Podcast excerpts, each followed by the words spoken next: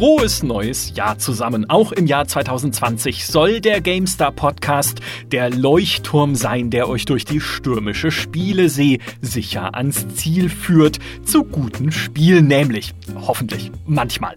Aber wer führt euch dann eigentlich weiter durch die Spiele selbst? Das soll heute unser Thema sein. Spielerführung in offenen Welten oder auch mal in weniger offenen. Wie kriegen euch Entwickler dorthin, wo ihr hingehen sollt, ohne überall leuchtende Pfeile in die Landschaft zu nageln? Mein Name ist Michael Graf. Mein erster Gast ist der Redaktionskollege, der ein für alle Mal bewiesen hat, dass Freitag der 13. Unglück bringt, weil er sich nämlich zuletzt am Freitag, dem 13. Dezember 2019, den Arm gebrochen hat. Hallo Holger Hart. Hallo, äh, verzeih mir, wenn ich nicht winke. Äh, das äh, lass ich mal lieber. Aber dem, die andere Hand. Hey. Dem Arm geht's besser. Dem Arm geht's besser. Äh, er ist wieder beweglich. Okay, sehr gut. Damit können wir heute auf medizinische Hilfe verzichten und haben uns stattdessen einen anderen Experten eingeladen, der diesen Podcast den wissenschaftlichen Titel Concept Art und Design Thinking beim Durch die Welt führen verliehen hat. Industriedesigner Georg, auch bekannt als GameStar-User Paw. Herzlich willkommen. Ja, moin, moin und auch ein schönes neues Jahr an alle Zuhörer. Damit ist auch gleich der Tradition Genüge getan, denn wir drei haben schon 2019 den ersten Podcast des Jahres aufgenommen. In der Runde sitzen wir jetzt einfach wieder zusammen. Und da ist, finde ich schon, wie wir in den früheren Podcasts mit Paul gelernt haben, da ist schon einem, einer Kategorie für glaubwürdige Welten Genüge getan. Sie wurzeln in bekannten Traditionen und Motiven. Ja? Wir führen den GameStar Podcast jetzt zu neuen Höhen, selbstverständlich, wie mit jeder einzelnen Folge, jedes Mal immer wieder. Aber wir basieren wieder auf was Altbekanntem, um die Leute da abzuholen, wo sie sind. Es muss ja wiedererkennbar bleiben. Ja, ja, natürlich nicht, dass die ins neue Jahr starten, ins neue Jahrzehnt unsere Zuhörer und sich wundern, was zur Hölle passiert denn hier auf einmal. Das kann auch natürlich nicht. Also. Ja, kenne kenn ich gar nicht. Wer spricht da? Wer ist das? Oh Gottes Willen. Ha? Nee, aus, aus, aus. Es ist äh, total. Die Geister, die ich rief in diesem Fall ja sogar. Totale Verwirrung. Ja, einer von uns muss noch Maurice imitieren, dann ist es perfekt. Durchaus, durchaus. Sehr gut. Ja. Grässlich. Jetzt sind wir abgeholt. Paul, magst du uns vielleicht erzählen, wie du auf die Idee zu diesem ganz spezifischen Thema gekommen bist? Spielerführung. Na, ich bin darauf gekommen, als ich mir die Podcasts vom Dimi mit zum Beispiel der Elena und mit der Mary angehört habe, wo sie sich darüber sehr deutlich mokiert haben, dass sie einfach keinen Bock mehr haben, einfach Icons abzuklappern. Beziehungsweise es war, gab ja nicht nur den Podcast, es gab ja auch Artikel von euch drüber und anderen Podcasts, wo wir uns da oder wo ihr euch drüber unterhalten habt. Und ähm, generell ist es auch was, was mir selbst in Spielen aufgefallen ist, dass die dass äh, Spielentwickler heutzutage da sehr oft einfach den einfachsten, direktesten Weg gehen, indem sie dir irgendwie einen Holo-Pfeil vor die Nase knallen oder die Witcher-Site in fünffacher Ausbaustufe mit in die Tasche stecken. Und das nervt, nervt einfach. Also wir sind technisch jetzt mittlerweile im Jahr 2020. und es gibt jetzt einfach keinen kein Grund mehr, da immer den, den billigsten, simpelsten Weg zu nehmen. Und deswegen habe ich mir gedacht, da uns das ja allen stinkt und es aber auch mittlerweile Spiele gibt, die das ein bisschen besser machen, auf die wir dann später noch zu sprechen kommen, mir gedacht, das wäre doch mal ein Thema, womit man gleich ins kommende Open World Jahr mit Cyberpunk und Konsorten, womit wir da einfach schön reinsteigen könnten. Mhm. Ich finde, da hast du gerade auch schon die ultimative Krücke angesprochen für äh, ja auch gerade Open-World-Spiele, wenn sie nicht wissen, wie sie dich dahin kriegen, wo du hin sollst, aber auch sich nicht die Blöße geben wollen, sofort den leuchtenden Pfeil irgendwo hinzuhängen oder mhm. irgendwie das, das, große, das große X oder die, die leuchtende Raute, die ja sogar ein Call of Duty hat, wo ich mich frage, but why? Weil da weiß ich ja nicht immer, wo ich hin muss, aber ist egal, ne? wenn man sich nicht diese Blöße geben will. Stumpf ist Trumpf. Immer. ja, Damit hast du auch den GameStar-Podcast gut umschrieben. Weil sie sagen will, wenn man sich diese Blöße nicht geben will, so einfacher Hilfsmittel, dann zu sagen, okay, oh, aber wir haben doch hier diesen alternativen Sichtmodus, wo ihr äh, den, den Geruchsspuren der Monster folgen könnt und den Fußstapfen der Batman-Feinde weiß nicht, ob die Namen haben, ich kenne mich bei Batman nicht aus. Aber, ne, wo du halt sagst, okay, da lege ich jetzt nochmal eine zweite Ebene sozusagen drüber, erkläre sie schon immersiv als irgendwie eine Fähigkeit, die der Hauptcharakter hat. Ja, klar kann der Hexer Gerüche sehen wie ein Hund, ja, also das ist ja quasi das, äh, ja, weiß man ja. Und äh, dann erleichtert uns das auch die Führung. Aber du sagst Schluss damit. Ja, weil ähm, es gibt, es gibt äh, ein paar schöne Ansätze in Spielen, wo das eben auch anders passiert. Oder ich würde sogar noch, noch weiter runter, runterbrechen und sagen, wo die Interaktions, äh, also die Interaktionsanforderungen vom Spieler, äh, vom Spiel an das, an den Spieler, also sprich, Spieler, komm hier hin, tu das oder Spieler, komm hier hin, äh, schau dir das an oder interagier einfach so mit der Welt oder sei mal kurz an der Stelle aufmerksam. Gibt es mittlerweile in, in, ein paar Spielen ein paar schöne Mechaniken, ähm, die ziemlich gut funktionieren, die auch einfach mit diesem, mit diesem ganzen Overlay Krimskrams, also sowohl auf, auf UI-Basis, dass es halt irgendein Icon einblendet, als auch ähm, mit, mit äh, Highlighting und, und irgendwelche Auren drumherum kleben, eben brechen, sondern da einfach einen besseren Weg gehen. Mhm. Und ähm, ja, da habe ich mir gedacht, oder das denke ich, ist ein, ist ein Thema, wo wir einfach mal drüber quatschen können und vielleicht auch ein bisschen drüber sinnieren, wie man es in der Zukunft noch besser machen könnte. Denn äh, die Podcasts mit dem, mit dem reinen Gegrummel mit Stumpf ist Trumpf, die überlassen wir einfach mal, einfach mal dem Maurice, Mr. Darkside. Da kann er, kann er sich austoben, aber wir wollen ja hier konstruktiv nach Lösungen suchen. Vielleicht kriegen wir den Papst ja auch wieder mit rangezogen, weil der hat ja aufgehört, uns zuzuhören, weil er nicht bei uns nicht mehr genug lernt. Und deswegen ja. Das ist meine einzige Hoffnung eigentlich für 2020, nachdem ich erfahren habe, dass es Gott sei Dank immer noch Hörer im Saarland gibt. Zum Glück. Ich habe schon gedacht, ihr werdet ausgestorben, sch aber schalten beide noch ein. Das ja, die schalten, ja, beide. beide beruhigt. Saarländer sind ähm, uns jetzt live zugeschaltet. Aber bevor wir jetzt ins Gequassel verfallen, vielleicht sollte man wirklich mal ganz am Anfang klären, wenn wir sagen, dass es besser geht, was wir denn unter besser bei dem Ganzen verstehen. Ja. Weil äh, effektiv sind ja diese Systeme in irgendeiner Weise schon, wie sie jetzt existieren. Du kriegst, äh, keine Ahnung, Call of Duty nochmal als Beispiel, du kriegst hier diese Router angezeigt, geh da dahin, schieße, alles tot. Äh, funktioniert ja, mache ich ja. Mhm. Ähm, aber wie, was, was würde für uns bedeuten, dass man das besser macht? Dass man, dass man es äh, versteckt oder dass der Spieler von selber drauf kommt?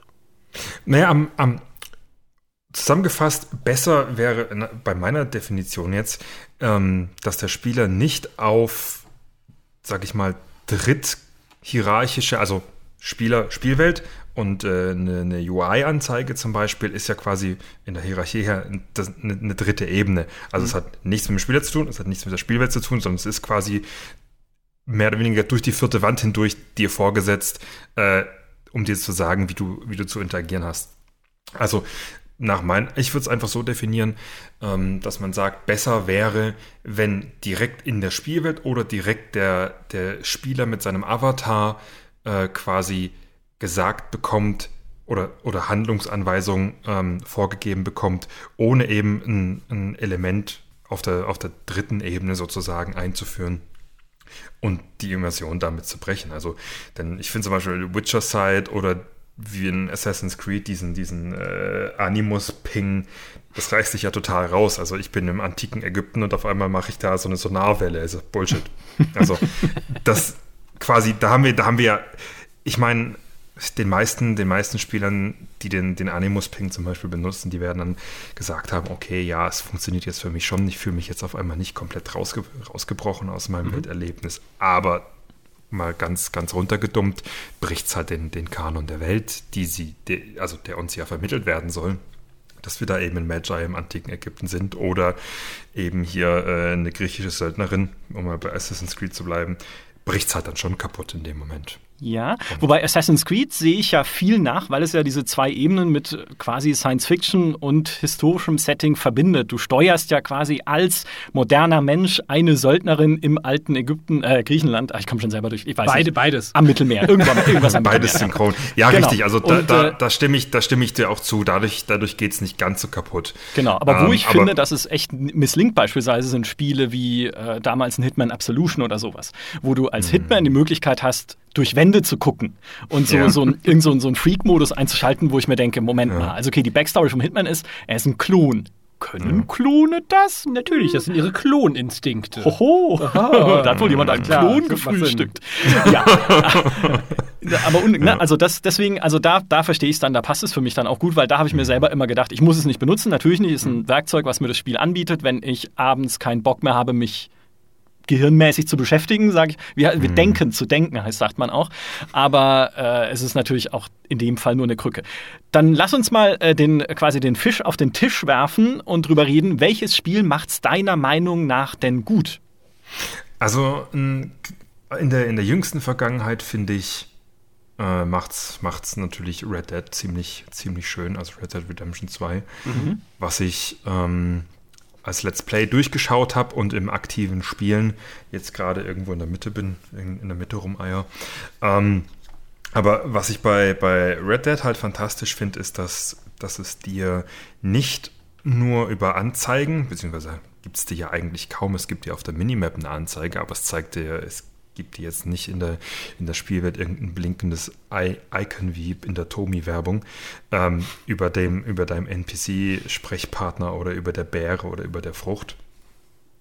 Ähm, in Klammer, das führe ich gleich noch tiefer aus, ähm, sondern zum Beispiel reitest du durch die Gegend, dein Pferd fängt an, sich auf einmal zu sträuben und zu wiehern. Und das sagt dir zum Beispiel, entweder es ist jetzt erschöpft, wenn du zu blöd warst, auf deine Icons zu gucken, oder es ist irgendein Raubtier in der Nähe. Das heißt, du hast im Endeffekt, anstatt dass dir ein Warnsymbol eingeblendet wird, Vorsicht, Predator in der Nähe, wie es das zum Beispiel Far, Far Cry in dem einen Teil gemacht hat, dass es dann irgendwie in der Savanne dann da auf einmal so ein Icon angezeigt wird mit so einem Predator-Icon. Ähm, sondern du hast quasi als Informationsvermittler den Gaul, der anfängt zu bocken und zu wiehern und dich abzuwerfen, wenn der Puma zu nahe kommt.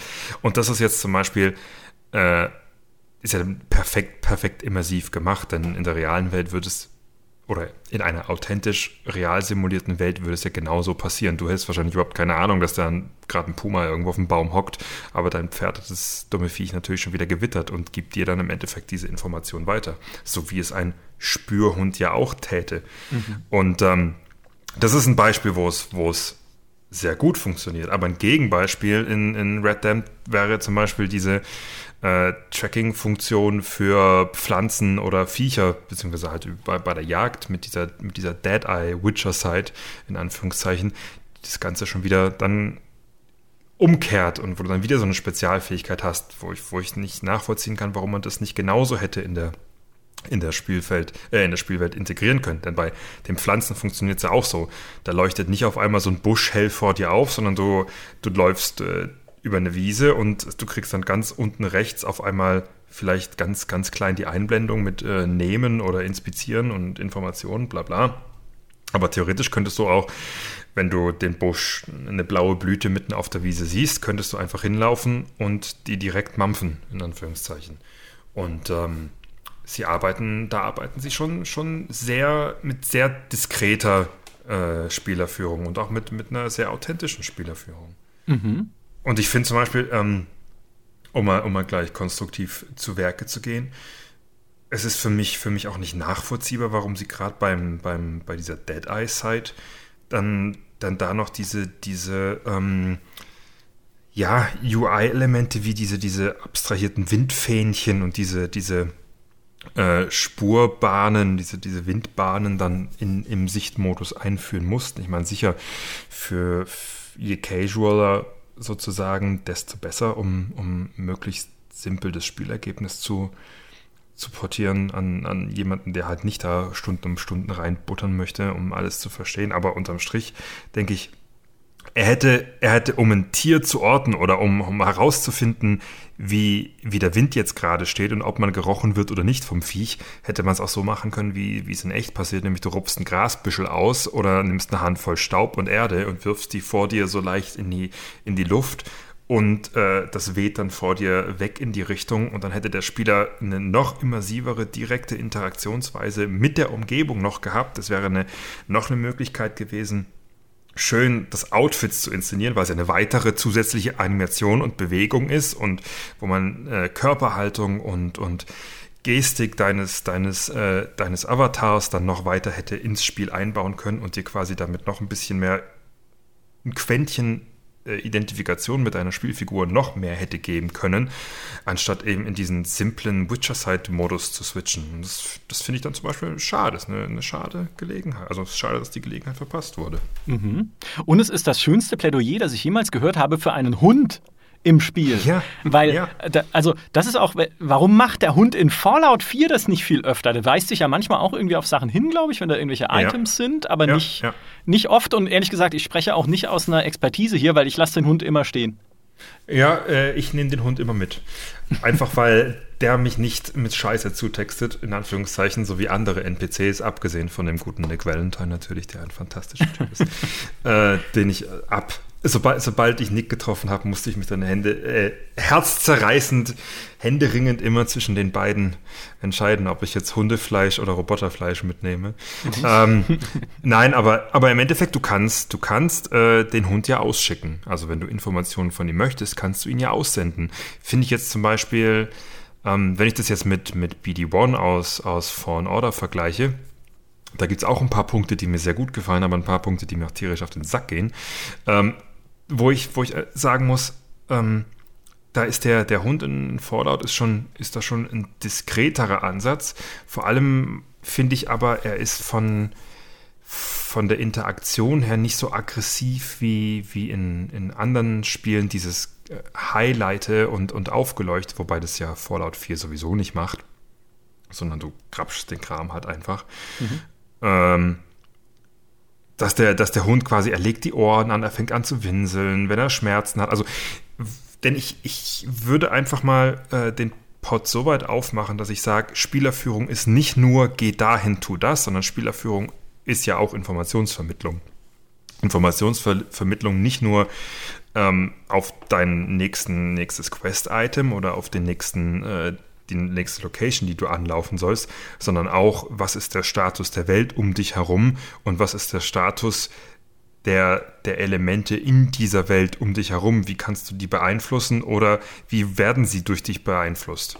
Oder, wo, oder werden, wird von dir erwartet, dass du sie beeinflusst? Zum Beispiel mhm. Dog Meat legt die Ohren an, fängt an zu winseln oder äh, humpelt durch die Gegend, wenn es ihm nicht gut geht.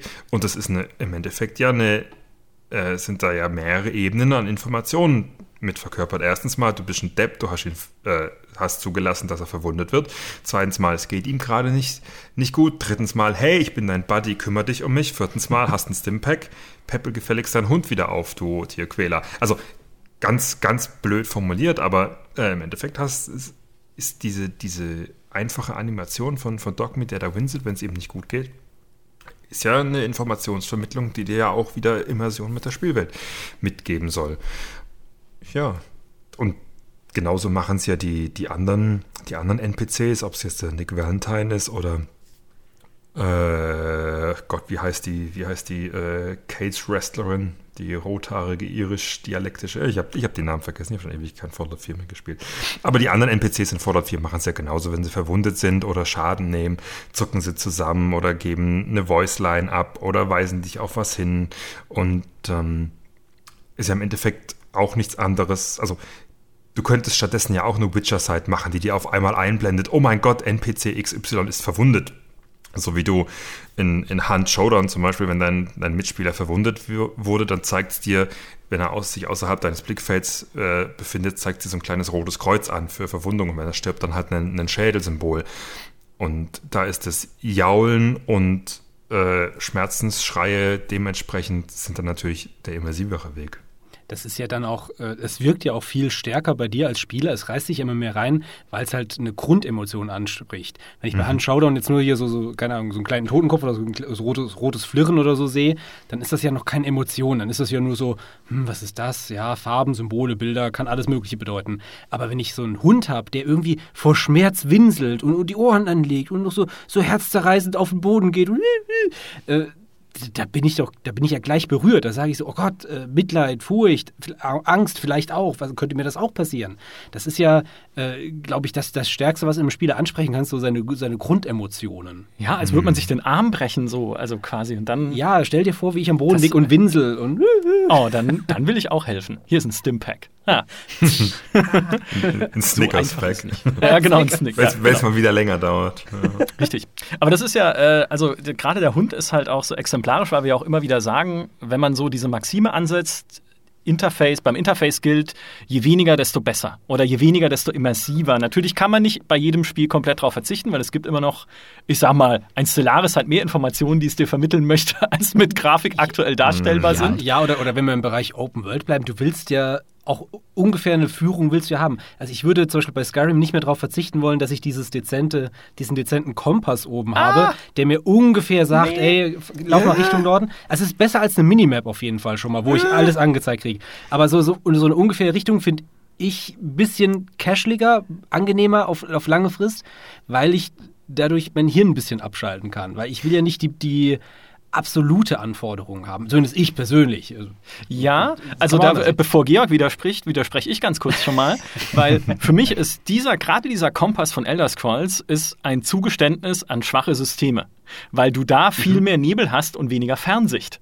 Das heißt, du musst, du bist darauf angewiesen, dass dir irgendwas anzeigt, in welche Richtung jetzt die Burgruine ist, die du noch nicht sehen kannst. Wenn wir aber jetzt, wo wir sagen, ne, wir sind im Jahr 2020, jetzt endlich, jetzt ist es soweit, wenn wir sagen, okay, jetzt wäre es theoretisch möglich, tatsächlich so Panoramen anzubieten, dass du eine ja. hohe Fernsicht hast und von Anfang an siehst, okay, da drüben ist eine Burgruine, da hinten ist irgendwie ein spannender Wald und dort steht ein Schneemann und dafür brauche ich kein Icon, weil alleine mein Blick zieht mich ja zu diesen Orten. Also da finde ich, wäre dieser Kompass dann gar nicht so nötig. Ja, wobei dir in Skyrim ja auch manchmal so Berge im Weg stehen können, die den, wo du dich ja nicht sehen manchmal. kannst, was, was hinter den Bergen dann wieder ist. Also in den Fällen, also wenn du gerade in diesem, ich glaube in diesem ersten Holzfällerdorf oder was es glaube ich ist, ankommst, das ist ja eher in so einer Art Tal. Du bist ja von mhm. oben runtergekommen, bist, bist weiter unten drin und alles andere liegt ja wieder hinter einem äh, Berg, also in diesem großen, tiefen Tal, wo auch diese, diese Hauptstadt da ist, die fast wie Edoras aussieht. Ich habe den Namen jetzt vergessen, blöderweise. Äh, Weißlauf, mhm. Whiterun, Weiß, Weißenfurt? Weiß, Weißenfeld? Ach so, Weiß, Ihr wisst ja, doch da draußen. Das ist ja aber zum Beispiel ein Punkt, den, den alle Gothic-Spieler am ersten Gothic oder ja, allgemein auch gut finden, ähm, dass es dir eben so einen Kompass nicht gibt und dass es dir sowas nicht erklärt, sondern du musst zum Beispiel, ähm, du kriegst keine, keinen kein Marker auf, einem, auf einer Karte angezeigt oder keinen Kompass oder äh, irgendwie ein Holo, Holo-Pfeil, der dich da hinweist, sondern es heißt zum Beispiel in der, in der Missionsbeschreibung, wie die jetzt auch immer äh, dir delivered wird, also ob die jetzt von einem NPC dir erzählt wird oder ob du sie in einem Dokument liest oder auf einem äh, Holotape in Fallout 4 in deinem Pip-Boy hörst oder dir in einem gefundenen Echo in, in Fallen Order oder in eine äh, verzierte Wand in Assassin's Creed in einem Grab gestempelt wurde, ist ja jetzt erstmal wurscht, aber wenn die, die Information, die, also so würde ich es halt machen, anstatt eines Kompasses, ähm, wenn dir die Information vermittelt würde, wie es in Gothic passiert, nämlich äh, dein Quest-Partner lebt in einer Hütte neben einem Fluss und er hat normalerweise immer mehrere Herden von Kühen um sich herum. Einfach nur jetzt mal fiktiv so gebaut. Und er lebt nicht weit weg. Und du hättest zum Beispiel, und du hättest zum Beispiel aus vorherigen Quests oder aus vorherigen Erlebnissen jetzt mal grob eine Definition von nicht weit weg. Also das zum Beispiel nicht weit weg bedeutet aus dem Dorf raus noch zwei Flussläufe weiter, im Gegensatz zu weit weg, was ungefähr aus dem Dorf raus zwei Flussläufe weiter, fünf Täler über einen Berg drüber und dann. Also du kannst ja, also du musst ja ähm, Wegbeschreibung oder Spielerführung muss ja nicht immer quantifizierbar sein. Du musst ja nicht immer sagen, du läufst 14 Minuten 23 Sekunden bis zu diesem Questpartner oder eben über fünf Täler, drei Berge, sieben Schluchten, sondern es muss ja für dich als Spieler, du musst ja selbst ein Metrum für deine eigene Spielweise finden können. Die Leute, die dann da jetzt im Dauersprint hinrennen, für die ist es natürlich eine kürzere Distanz, aber die Leute, die sich Zeit lassen, für die ist es dann halt eine längere Distanz. So, aber davon abgesehen, Anhand dieser Beschreibung würdest du ja dann, oder so haben wir es ja damals in Gothic gemacht, laufen wir los, stapfen durch die Gegend und gucken, okay, wo steht hier irgendwo außerhalb des Dorfes, nicht so weit weg. Das heißt, der Radius ist für uns ja im Kopf schon mal eingeschränkt. Irgendwo muss hier eine Hütte stehen, mit logischerweise ein paar Feldern daneben, wo ein paar Herdenkühe grasen. So, das wird doch unser Questpartner sein. Und wenn das Spiel dann ganz besonders schlau ist, stellt es noch eine Hütte daneben, wo aber keine Kühe grasen, sondern zum Beispiel Schweine oder eine Holzfällerhütte. Und dann weißt du ganz genau, okay, die Hütte kann es nicht sein, aber die Hütte kann es sein, aber die andere Hütte, die gucke ich mir nachher trotzdem nochmal an. Also da hast du eine Möglichkeit der Spielerführung ohne Icons, wo der Spieler trotzdem sein Hirn anstrengen muss in einem vertretbaren Maß. Und der Vorteil ist aber, ein Holo-Icon in der Karte oder einen Kompass abzuklappern, ist unbefriedigend. Du hast da keine Leistung im Endeffekt selbst erbracht. Aber diese, diesen Quest Anlaufpunkt dann selbst gefunden zu haben, das ist natürlich ein unglaublich belohnendes Erfolgserlebnis für dich. Und dadurch haben wir wahrscheinlich, also meine, meine empfundene, analytische und ganz und gar subjektive Einschätzung.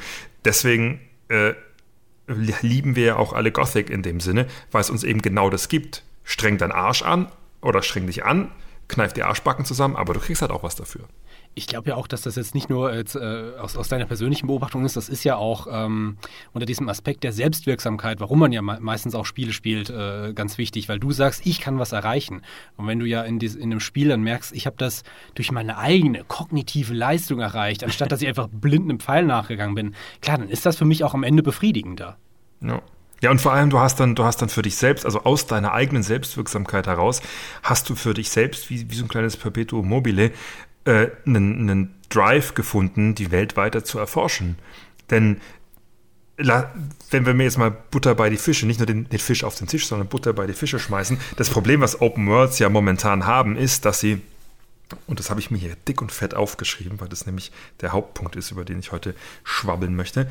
Äh, der, das Hauptproblem von Open Worlds ist ja im Moment, dass sie dem Spieler nicht genug Incentives geben, um die Welt zu erforschen, im Sinne von, äh, sie haben nur quantifizierbare, abhakbare ähm, Questreihen oder Akkumulation von Werten, aber sie geben dir eigentlich nicht diese Poesie, die du haben willst, um in einer Welt komplett zu versinken, sondern es ist immer ein abstraktes Werte, Wertesteigergebilde, wie zum, zuletzt auf die Spitze getrieben bei Breakpoint.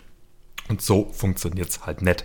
Und äh, deswegen ähm, da denke ich, dass es da Wege gibt, da, da eben wieder rauszukommen, wie zum Beispiel jetzt der eine beschriebene. Ja, das ist, äh, wir sind schon so meta, dass diese Diskussion gerade schon so funktioniert, wie eine Open World eigentlich im Idealfall funktionieren sollte. Denn ich wollte vorhin auf was ganz anderes hinaus. Dann hat Holger aber den Einwurf gemacht mit dem Kompass. Dann habt ihr aus diesem Kompass eine Diskussion entwickelt und so eine, eine Kette gebildet, die sich widerspiegelt in einem Vortrag, den die Entwickler von Zelda Breath of the Wild auf der GDC, auf der Game Developers Conference gehalten haben, über etwas, mhm. das sie, schließt sich der Kreis, Interessenkette nennen. Und mhm. so sowas hm. muss auch in einer Open World funktionieren. Das war ein super cooler Vortrag. Da hat der Producer, glaube ich, erklärt, wie sie die Welt aufgebaut haben, damit der Spieler an jedem Punkt, an dem er sich befindet, etwas Interessantes sieht und davon angezogen wird. Und das Beispiel, was sie aufführen, die technischen Details verstehe ich nicht. Also dafür muss die Welt irgendwie in Dreiecksformen aufgeteilt sein oder aufgebaut, wie auch immer. Das, das ja, wird schon so sein. Aber das Beispiel, was sie genannt haben, war sehr, sehr clever weil es in äh, Zelda Breath of the Wild gibt es ja diese Sheka-Türme, Dingsbums-Türme, die Türme, auf die man hochklettern muss, um die Welt weiter mhm. zu erkunden. So. Und die sieht man natürlich schon von weitem. Das sind wichtige Orientierungspunkte für dich in der Landschaft. Und zu einem dieser Türme führt, also den siehst du von weitem, und dahin führt eine gewundene Straße mhm. durch so ein Gebirge. Und da verlierst du den Turm hin und wieder auch aus dem Blick und siehst ihn irgendwann nicht mehr, aber du folgst dann halt weiter der Straße, weil du denkst, okay, gehe ich mal der Straße nach, dann kommst du irgendwann um eine Ecke und siehst von weitem eine Brücke. Und denkst du dann, mhm. hey, aber die Brücke sieht ja spannend aus. Jetzt gehe ich mal zu der Brücke. Und wenn du dann nah genug an der Brücke dran bist, siehst du auch den Turm wieder. Ja. Und ja, so, so wird deine Aufmerksamkeit kaskadisch. immer weiter übergeben. Genau. Ja. So hast du es ja in. Da, da muss ich auch jetzt wiederum eine, eine Lanze für, für Fallout 4 brechen. Wobei es ja ein Witcher oder so genauso macht. Aber dass du quasi dem Spieler immer dann, wenn es ihm droht, entweder zu langweilig zu werden, oder dass er eben dass er Gefahr läuft, sein Ziel aus den Augen zu verlieren, gibst du ihm nächsten kleinen äh, Brotkrumen, äh, wo er, wo er sein, sein Interessensakku quasi wieder aufladen kann und vielleicht trotzdem in die Nähe zu einem nächsten POI, also Point of Interest, geführt wird. Also äh, in dem, in dem GDC-Vortrag, da reden sie ja auch über diese ähm, unpassierbaren Mauern und sowas und vorbestimmte Eventverkettungen und sowas. Äh, sie, sie schwurbeln da, geben sich da ganz, ganz viele tolle ähm, Bezeichnungen dafür. Aber unterm Strich, das, was sie, worüber sie ja da sprechen und wo, woran Open Worlds heutzutage scheitern, scheitern, meiner Meinung nach, oder glaube ich, unserer aller Meinung nach, ist die inhärente Logik einer Spielwelt in dem Sinne, dass eben da so eine, so eine Verknüpfung von, von Incentives, etwas zu tun, sich zu bewegen und weiter zu suchen in der Spielwelt nach Selbsterfüllung oder nach, nach Selbstwertschöpfung sozusagen, dass die halt einfach fehlt. Was aber auch daran liegt, dass wenn du eine Belohnung kriegst, die entweder unbedeutend ist oder unbefriedigend oder es zu wenige davon gibt. Oder es gibt einfach generell zu wenige POIs. Das heißt, du hast nichts davon. Ja, Enttäuscht mich genau. zum Beispiel in, in Red Dead Redemption maßlos. Du siehst da eine verfallene Hütte irgendwo. Dann kommt der Fallout 4 Sucht die in mir raus und denkt, oh, da gibt's bestimmt irgendwas Cooles zu entdecken. Ich reite dahin, mein Gaul, die Funken fliegen unter seinen Hufen. Und was ist da in, der, in dieser verfallenen Hütte? Nix. Hm? Gar nichts. Es ist einfach nur eine verfallene, verfallene Hütte, schönes Setpiece. Jo, Mayu, lauf bald ich. Hat mir nichts gebracht. Und dann fange ich auch irgendwann an, die, die kleinen Incentives, die das Spiel möglicherweise geben wollen würde, abseits des Weges zu ignorieren, weil ich mir denke, ja gut, finde ich ja eh nichts Interessantes. Ja, aber das, das hast, also du hast, glaube ich, ja zwei Sachen in Red Dead Redemption auch. Also du hast einerseits die Situation, die du beschrieben hast, andererseits äh, gibt es auch einige Hütten, wo du natürlich was findest. Ähm, mhm. äh, es gibt ja auch irgendwie ganz bekannt eine, wo so ein Meteorit eingeschlagen ist, mhm. wo alle drin äh, verbrannt oder explodiert, glaube ich, sogar sind. Was? Oder, was? Nicht? Nee, habe ich nicht Hoch, gesehen. Hoch oben im Norden. Äh, kann ich nur empfehlen. Äh, beziehungsweise ähm, ist es ja auch so, dass du, ähm, du hast ja da immer wieder Situationen, dass dich ja Leute auch am, am Wegesrand so, so zu Hilfe rufen oder du irgendwie entdeckst, ach, da ist irgendwo Rauch oben, da, da muss jemand sein und dann gehst du hin und dann kann es sein, entweder, dass da Banditen sind, die auf dich schießen, du kannst sie danach ausplündern oder dass da halt nur ein armer kleiner Hansel sitzt, wo du denkst, ach, den knall ich jetzt auch noch über den Haufen, weil ich bin ein böser Cowboy äh, und dann kriegst du nur fünf Münzen. Also ich glaube, man, man darf sich auch nicht bei jedem äh, äh, von, diesen, von diesen ganzen äh, Punkten, wo was sein könnte, darauf erhoffen, dass da auch wirklich was ist. Das fand ich nämlich äh, bei Red Dead Redemption 2 dann relativ realistisch, weil wenn da die Welt wirklich voll wäre, dass jedes kleine Futzelchen von den Dingern mir immer eine Belohnung geben würde, in welcher Form auch immer, ob ich jetzt äh, irgendwas Storymäßiges entdecke oder, oder, oder, ein Item kriege oder sonst irgendwas, ähm, ich glaube, dann wäre es auch zu viel gewesen. Mhm. Es darf halt nur nicht zu gelernt werden. Also wenn du dann irgendwann mhm. lernst, da ist nichts, dann verlierst du halt auch die Lust am Erkunden und so ein bisschen, das war ein bisschen das, was ich mit Assassin's Creed Odyssey hatte, so sehr ich es genossen habe tatsächlich als Spiel, aber ich habe mich nie versucht gefühlt, diese Welt tatsächlich außerhalb der aktuellen Hauptstory, äh, äh also des aktuellen Hauptstory-Schauplatzes weiter zu erkunden. Auch wenn es toll ausschaut, also wenn du da irgendwie auf dem Buckel stehst und siehst dann halt die Insel nebenan und hey, gerade nachts da drüben leuchtet irgendwie eine Stadt und da hinten leuchtet ein Tempel und es sieht ja fantastisch aus, diese wundervolle Welt.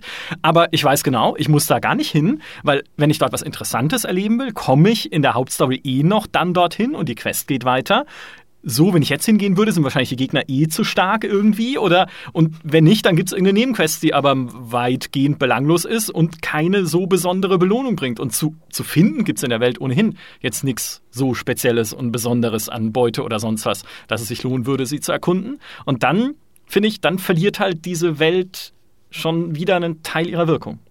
Und das haben sie ja bei, bei Zelda Breath of the Wild, haben sie ja auch im Endeffekt gesagt dass die Systeme unserer Spielwelt, also wie die Spielwelt mit dem Spieler interagiert und die Möglichkeiten, die es dem Spieler gibt, mit ihr zu interagieren, müssen dem Spieler immer quasi eine Belohnung geben in Form von, dass das, was er mit ihr anstellen kann, ihm einen Erkenntnisgewinn in irgendeiner Form bietet.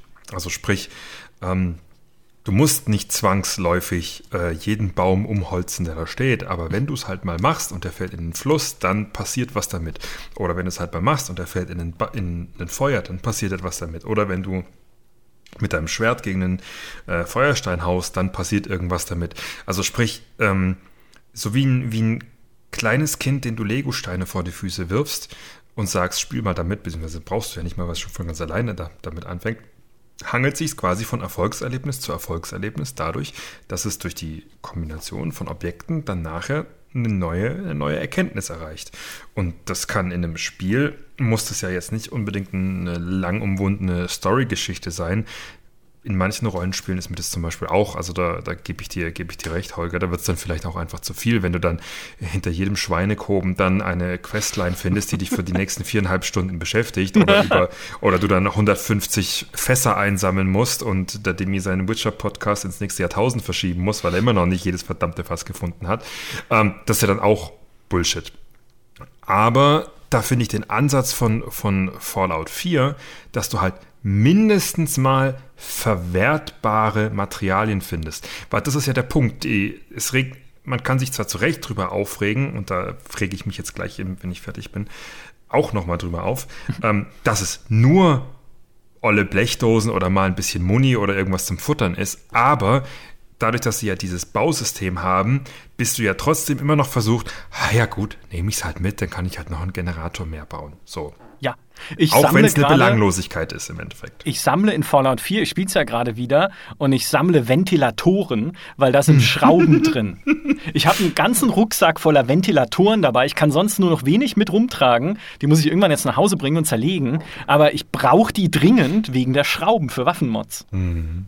Ja. ja, und ich finde, ich find Fallout 4 vergibt aber genau an der Stelle dann aber auch eine, eine fantastische Chance, äh, das Spiel auf noch, noch schöneres Level der, der Spielereinbindung zu setzen. Denn ähm, alle, die Fallout 4 gespielt haben oder Let's Plays geguckt haben, kennen ja diesen ersten super-duper-Markt, in dem du gehst, wo die Zombies drin hausen und dann wurstelst du dich da durch und dann gibt es die Szene, wo du in diesen Hinterraum gehst und dann kommt ein Zombie oben, ein Ghoul, ein Ghoul, kommt oben durch dieses Kippfenster reingekrabbelt und der eine steht auf einmal von der, von der Pritsche da auf und dann kommt aus dem Hinterzimmer noch einer angerannt. Also der erste super-duper Markt, den du quasi knackst, ist ja für dich so eine, so eine Fundgrube. Da siehst du alle möglichen äh, Provisions, also äh, Nahrungsmittel und Metallgegenstände, die du mitnehmen kannst.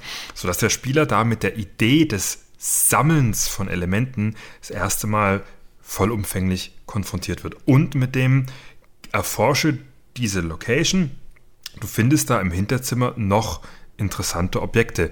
Also da findet man, glaube ich, eine, sein, die erste Laser oder die zweite Laser Rifle und Lasermunition findet man da und äh, Nahrungsmittel.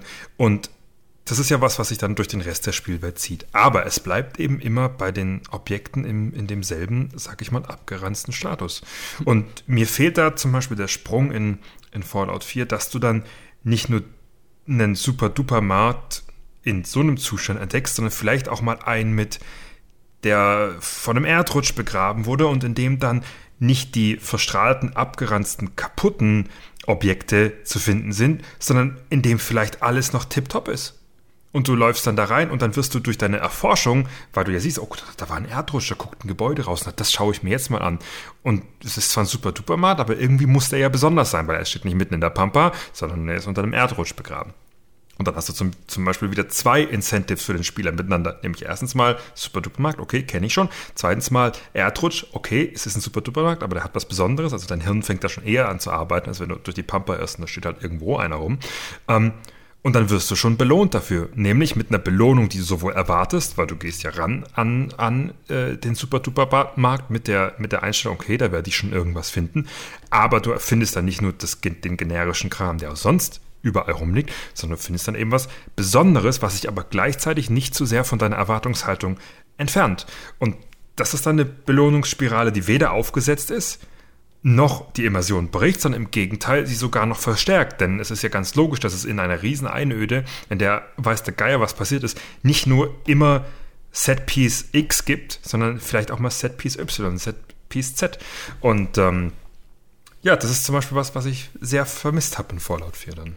Und trotzdem könntest du ja auch da noch den Schritt weitergehen und ähm, dem, das Spiel sagen lassen, ach komm, Spieler, ich steuere dich jetzt ein bisschen in, in narrativer Weise. Ich lasse dich mal in, in unmittelbarer Umgebung davon ein Audiolog finden oder, oder genau. ein Gespräch belauschen, wo einer sagt, so, hey, endlich haben wir diesen, diesen, diesen, diesen, diesen ja. geheimen Tempel entdeckt, wo, wo die Schätze früherer Zeiten sind und ah, toll und ah. Genau, und, genau. und da, hier beim roten Baum ist das. Und dann denkst du, hä, was, roter Baum? Wie? Äh, ich mache erstmal die zwei Typen, Typen kalt. So, roter Baum suchen und los geht's. Das, mhm. das wäre natürlich das Nonplusultra dann. Genau. Ja. Aber so wie du es jetzt auch formuliert hast, Holger, für diese gesamte Dialogline, also lass uns einfach mal, du läufst, du läufst mitten durch die Pampa, da ist ein Lagerfeuer, da hocken zwei Typen, du schleichst dich an das Lagerfeuer ran, die reden über einen Tempel verlorener Zeiten, in dem unglaublich tolle Schätze liegen und so weiter und so fort. Du merkst dir das und dann hörst du ihn weiter und sie sagen, naja, wo ist denn der jetzt? Und dann wird halt gesagt, ja, der ist da in so einem, in so einem Tal und dann musst du an, an so einem Wasserfall vorbei, der da runter rauscht. Und dann sind da ein Haufen umgefallene Birken. Und da guckst du mal, da kannst du auch so ein bisschen rüberklettern über den Fluss, aber das wirst du schon finden und dann gehst du da, bla bla bla, und dann findest du den irgendwann. Aber Vorsicht, der ist in so einem Berg drin, es kann auch sein, dass du ihn übersiehst. Okay, dann weißt du schon, okay, es muss irgendwie in einem Tal sein, es muss dann Wasserfall gehen. So, und jetzt hast du, hat das Spiel schon wieder mehrere Möglichkeiten, dich dahin zu führen. Es kann erstens mal, kannst dich aus diesem, von diesem Lagerfeuer weg, wenn du dann in die Umgebung läufst, kannst du in der, in der, äh, Umgebung kann es zum Beispiel einfach mal so eine Schlucht sein, die sich dann wie so, ein, wie so ein dunkler Strich quasi, wie so eine Einbuchtung in der Erde zieht. Das heißt, dein Kopf sagt schon mal, okay, es muss ja in der Schlucht sein, weil ein Wasserfall und tief und er hat gesagt Schlucht. Das sieht da hinten aus wie so eine Schlucht, da gehen wir jetzt einfach mal hin. Also zum Beispiel ähm, wie, wie Rivendell in, in Herr der Ringe, was ja auch quasi, wenn du von oben auf der Ebene stehst, siehst du es nicht, aber wenn du direkt mhm. an der Schlucht stehst, liegt es unten drin, in Anführungszeichen, von, von der Vorstellung her für unsere Zuhörer jetzt. So, dann gehst du da hin und dann kannst du, je näher du kommst, könnte das Spiel dir schon mal so ein, so ein Wasserrauschen von so einem Wasserfall einspielen. Und dann weißt du, ah, ich bin auf dem richtigen Weg, das passt schon. Im Gegensatz zu, es könnte, wenn du bei der falschen Schlucht wärst, könntest ja einfach auf diesen Wasserfall verzichten. Und dann wüsstest du schon, das ist die falsche Schlucht. Und dann gehst du da hin, hast du das Wasser rauschen und dann kraxest du da runter, findest einen Weg und dann siehst du unten die umgefallenen Bäume und dann siehst du vielleicht den Tempel irgendwie so rauslugen in der Entfernung. Und dann denkst du dir, ja gut, aber ich muss noch darüber kommen. Und dann erinnerst du dich, dass der eine gesagt hat, na, da liegen Bäume und ein paar ragen da auch rum und da kannst du kresseln. Und dann weißt du schon ganz genau, okay, dann laufe ich jetzt einfach mal das Flussufer entlang. Ach ja, schau mal an, da liegt ein Baum, wie bestellt, quer über die Schlucht. Und so, also ganz blöd formuliert, hast du so eine Spielerführung, du hättest jetzt von diesem Gespräch belauschen bis zu dem Tempel brauchst du kein einziges verdammtes Icon. Du brauchst keinen verdammten Kompass. Du kannst es einfach aus der Welt an sich dem Spieler an die Hand geben, wie er sich zu verhalten und was er zu tun hat. Und das ist jetzt nun wirklich nicht zu viel verlangt im Jahr 2020 auf die Art und Weise, oder? Ja, würde ich sofort kaufen. Ist quasi, wenn das ein Indie-Entwickler jetzt gehört hat oder, oder auch ein AAA-Entwickler, weiß ich nicht, dann einfach, Bethesda. Einfach Bethesda. Der Tempel in Elder Scrolls 6 ist geritzt. Wenn sie das jetzt in Elder Scrolls 6 hinkriegen würden, das wäre super. Der Tempel aus verlorenen Zeiten unterm roten Baum. genau dem Dialog. Tempel unter verlorenen Zeiten, roter Baum. Nochmal zum Mitschreiben. Wunderschön. Aber der Dialog ist ja, das ist nämlich das, was ich vorhin eigentlich sagen wollte, bevor wir völlig abgedriftet sind in unserem Open-World-Dialog hier. Ähm, war gerade das Dialoge oder die Interaktion mit anderen natürlich ein sehr wertvolles Mittel und sehr mächtiges Stilmittel sein können, um dich durch so eine Welt zu führen, dir auch Kontext zu geben. Zum Beispiel eben der angesprochene Hund aus Fallout, noch ein bisschen eingeschränkt, oder sowas wie der Sohn in God of War. Im neuen ah, God of War. Atreus. Atreus doch beim Leben. Atreus. Ich habe hab den Namen lang gesagt. Das, das Sohn, Jung, Junge, Boy, Junge, ja, Boy, Boy, Boy, der halt dir äh, auch Orientierung gibt in der Welt, indem er einerseits seine Umgebung äh, kommentiert und sagt, hey, ich kann hier drüben die Runen übersetzen und äh, schau mal, da drüben ist ein Geist und äh, äh, was ist das da für ein Ding? Guck, noch mal, guck doch mal nach links, ja. Statt das halt irgendwie wie früher in Halo eingeblendet wird, jetzt X drücken zum nach links gucken. Moment, ich habe die Zitate aufgeschrieben, die ich beeindruckend fand zuletzt beim Durchschauen. Mhm. Hurry, Father! Treibt dich sofort an. Du ja, folgst ihm, er ist außer Sicht, stellt hinterher. Ja. Äh, Father, look there. Ja, ja klar, jetzt gucke ich da hin. Ja, aber es wirkt, es wirkt, du lachst, aber es wirkt. Oder, what is this? Und dann untersuchst du dieses Horn an dem See, äh, weil, weil Atreus ja halt, er will wissen, was das ist. Und du hast ja immer noch die Wahl als Spieler. Gehst du hin und drückst Viereck auf der Taste, damit er sich dieses Horn jetzt anschaut? Oder, mhm. oder sagst du, ist mir doch egal. Ja. Nein, das ist ja dein Sohn. Und der sagt so, was ist denn das, Vater? Sag doch mal. Ja, leg das, das weg, mal. Junge. Leg das weg. Das, oh, ist das, macht, das macht Red Dead ja aber zum Beispiel genauso. du kriegst ja andauernd in den, also in den Hauptquests zum Beispiel, aber in den Nebenquests, kriegst du ja NPCs, NPCs zur Seite gestellt, die dann eben sagen, oh Arthur, let's have a look over there, is that the barn we're supposed to go to? Oder, also du hast ja jemanden, der dann diesen Dialog mit dir führt, anstatt dass du halt einen nervigen Boy dabei hast, der dich irgendwo hin führt, hast du dann eben jemand anderen. Ähm, oder es gibt ja noch neuere Spiele als, als ähm, God of War, wo du dann einen kleinen mechanischen Boy dazu kriegst, in Form mhm. von Buddy One, BD1, haha, Buddy. Und er sagt, er sagt dann ab einer gewissen Spielzeit auch nicht mehr BD1, sondern einfach nur BD, also nur noch Buddy. Haben sie das nicht schön gemacht? Nein, Spaß beiseite. Ähm, der genau diesen Interaktionsaufruf mit der Spielwelt dir ja die ganze Zeit souffliert. Also der flitzt mal davon und bleibt irgendwo stehen oder wenn du an eine, an einer Stelle vorbeiläufst, wo er gerne scannen wollen würde, piept er kurz auf und es zeigt dir unten das Icon an, dass er jetzt bitte scannen will. Und das geht mir stellenweise noch nicht weit genug. Also mich nervt es, wenn ich vor irgendeinem blöden, und witzigerweise sagt Cal Kestis ja auch, you got another one, also ähm, willst du schon wieder irgendwas scannen, du verrücktes kleiner, verrückter kleiner Spinner. Ähm, mir geht da, mir geht da äh, Jedi Fallen Order noch nicht weit genug im Sinne von, dass es dich dann jedes Mal fragt, ja, scan jetzt. Ja, macht er jetzt Kurzschluss. Ja, da liegt ein, ein Druidenkorpus, ja, scan den mal, ich will die Informationen schon haben, ja, mach mal.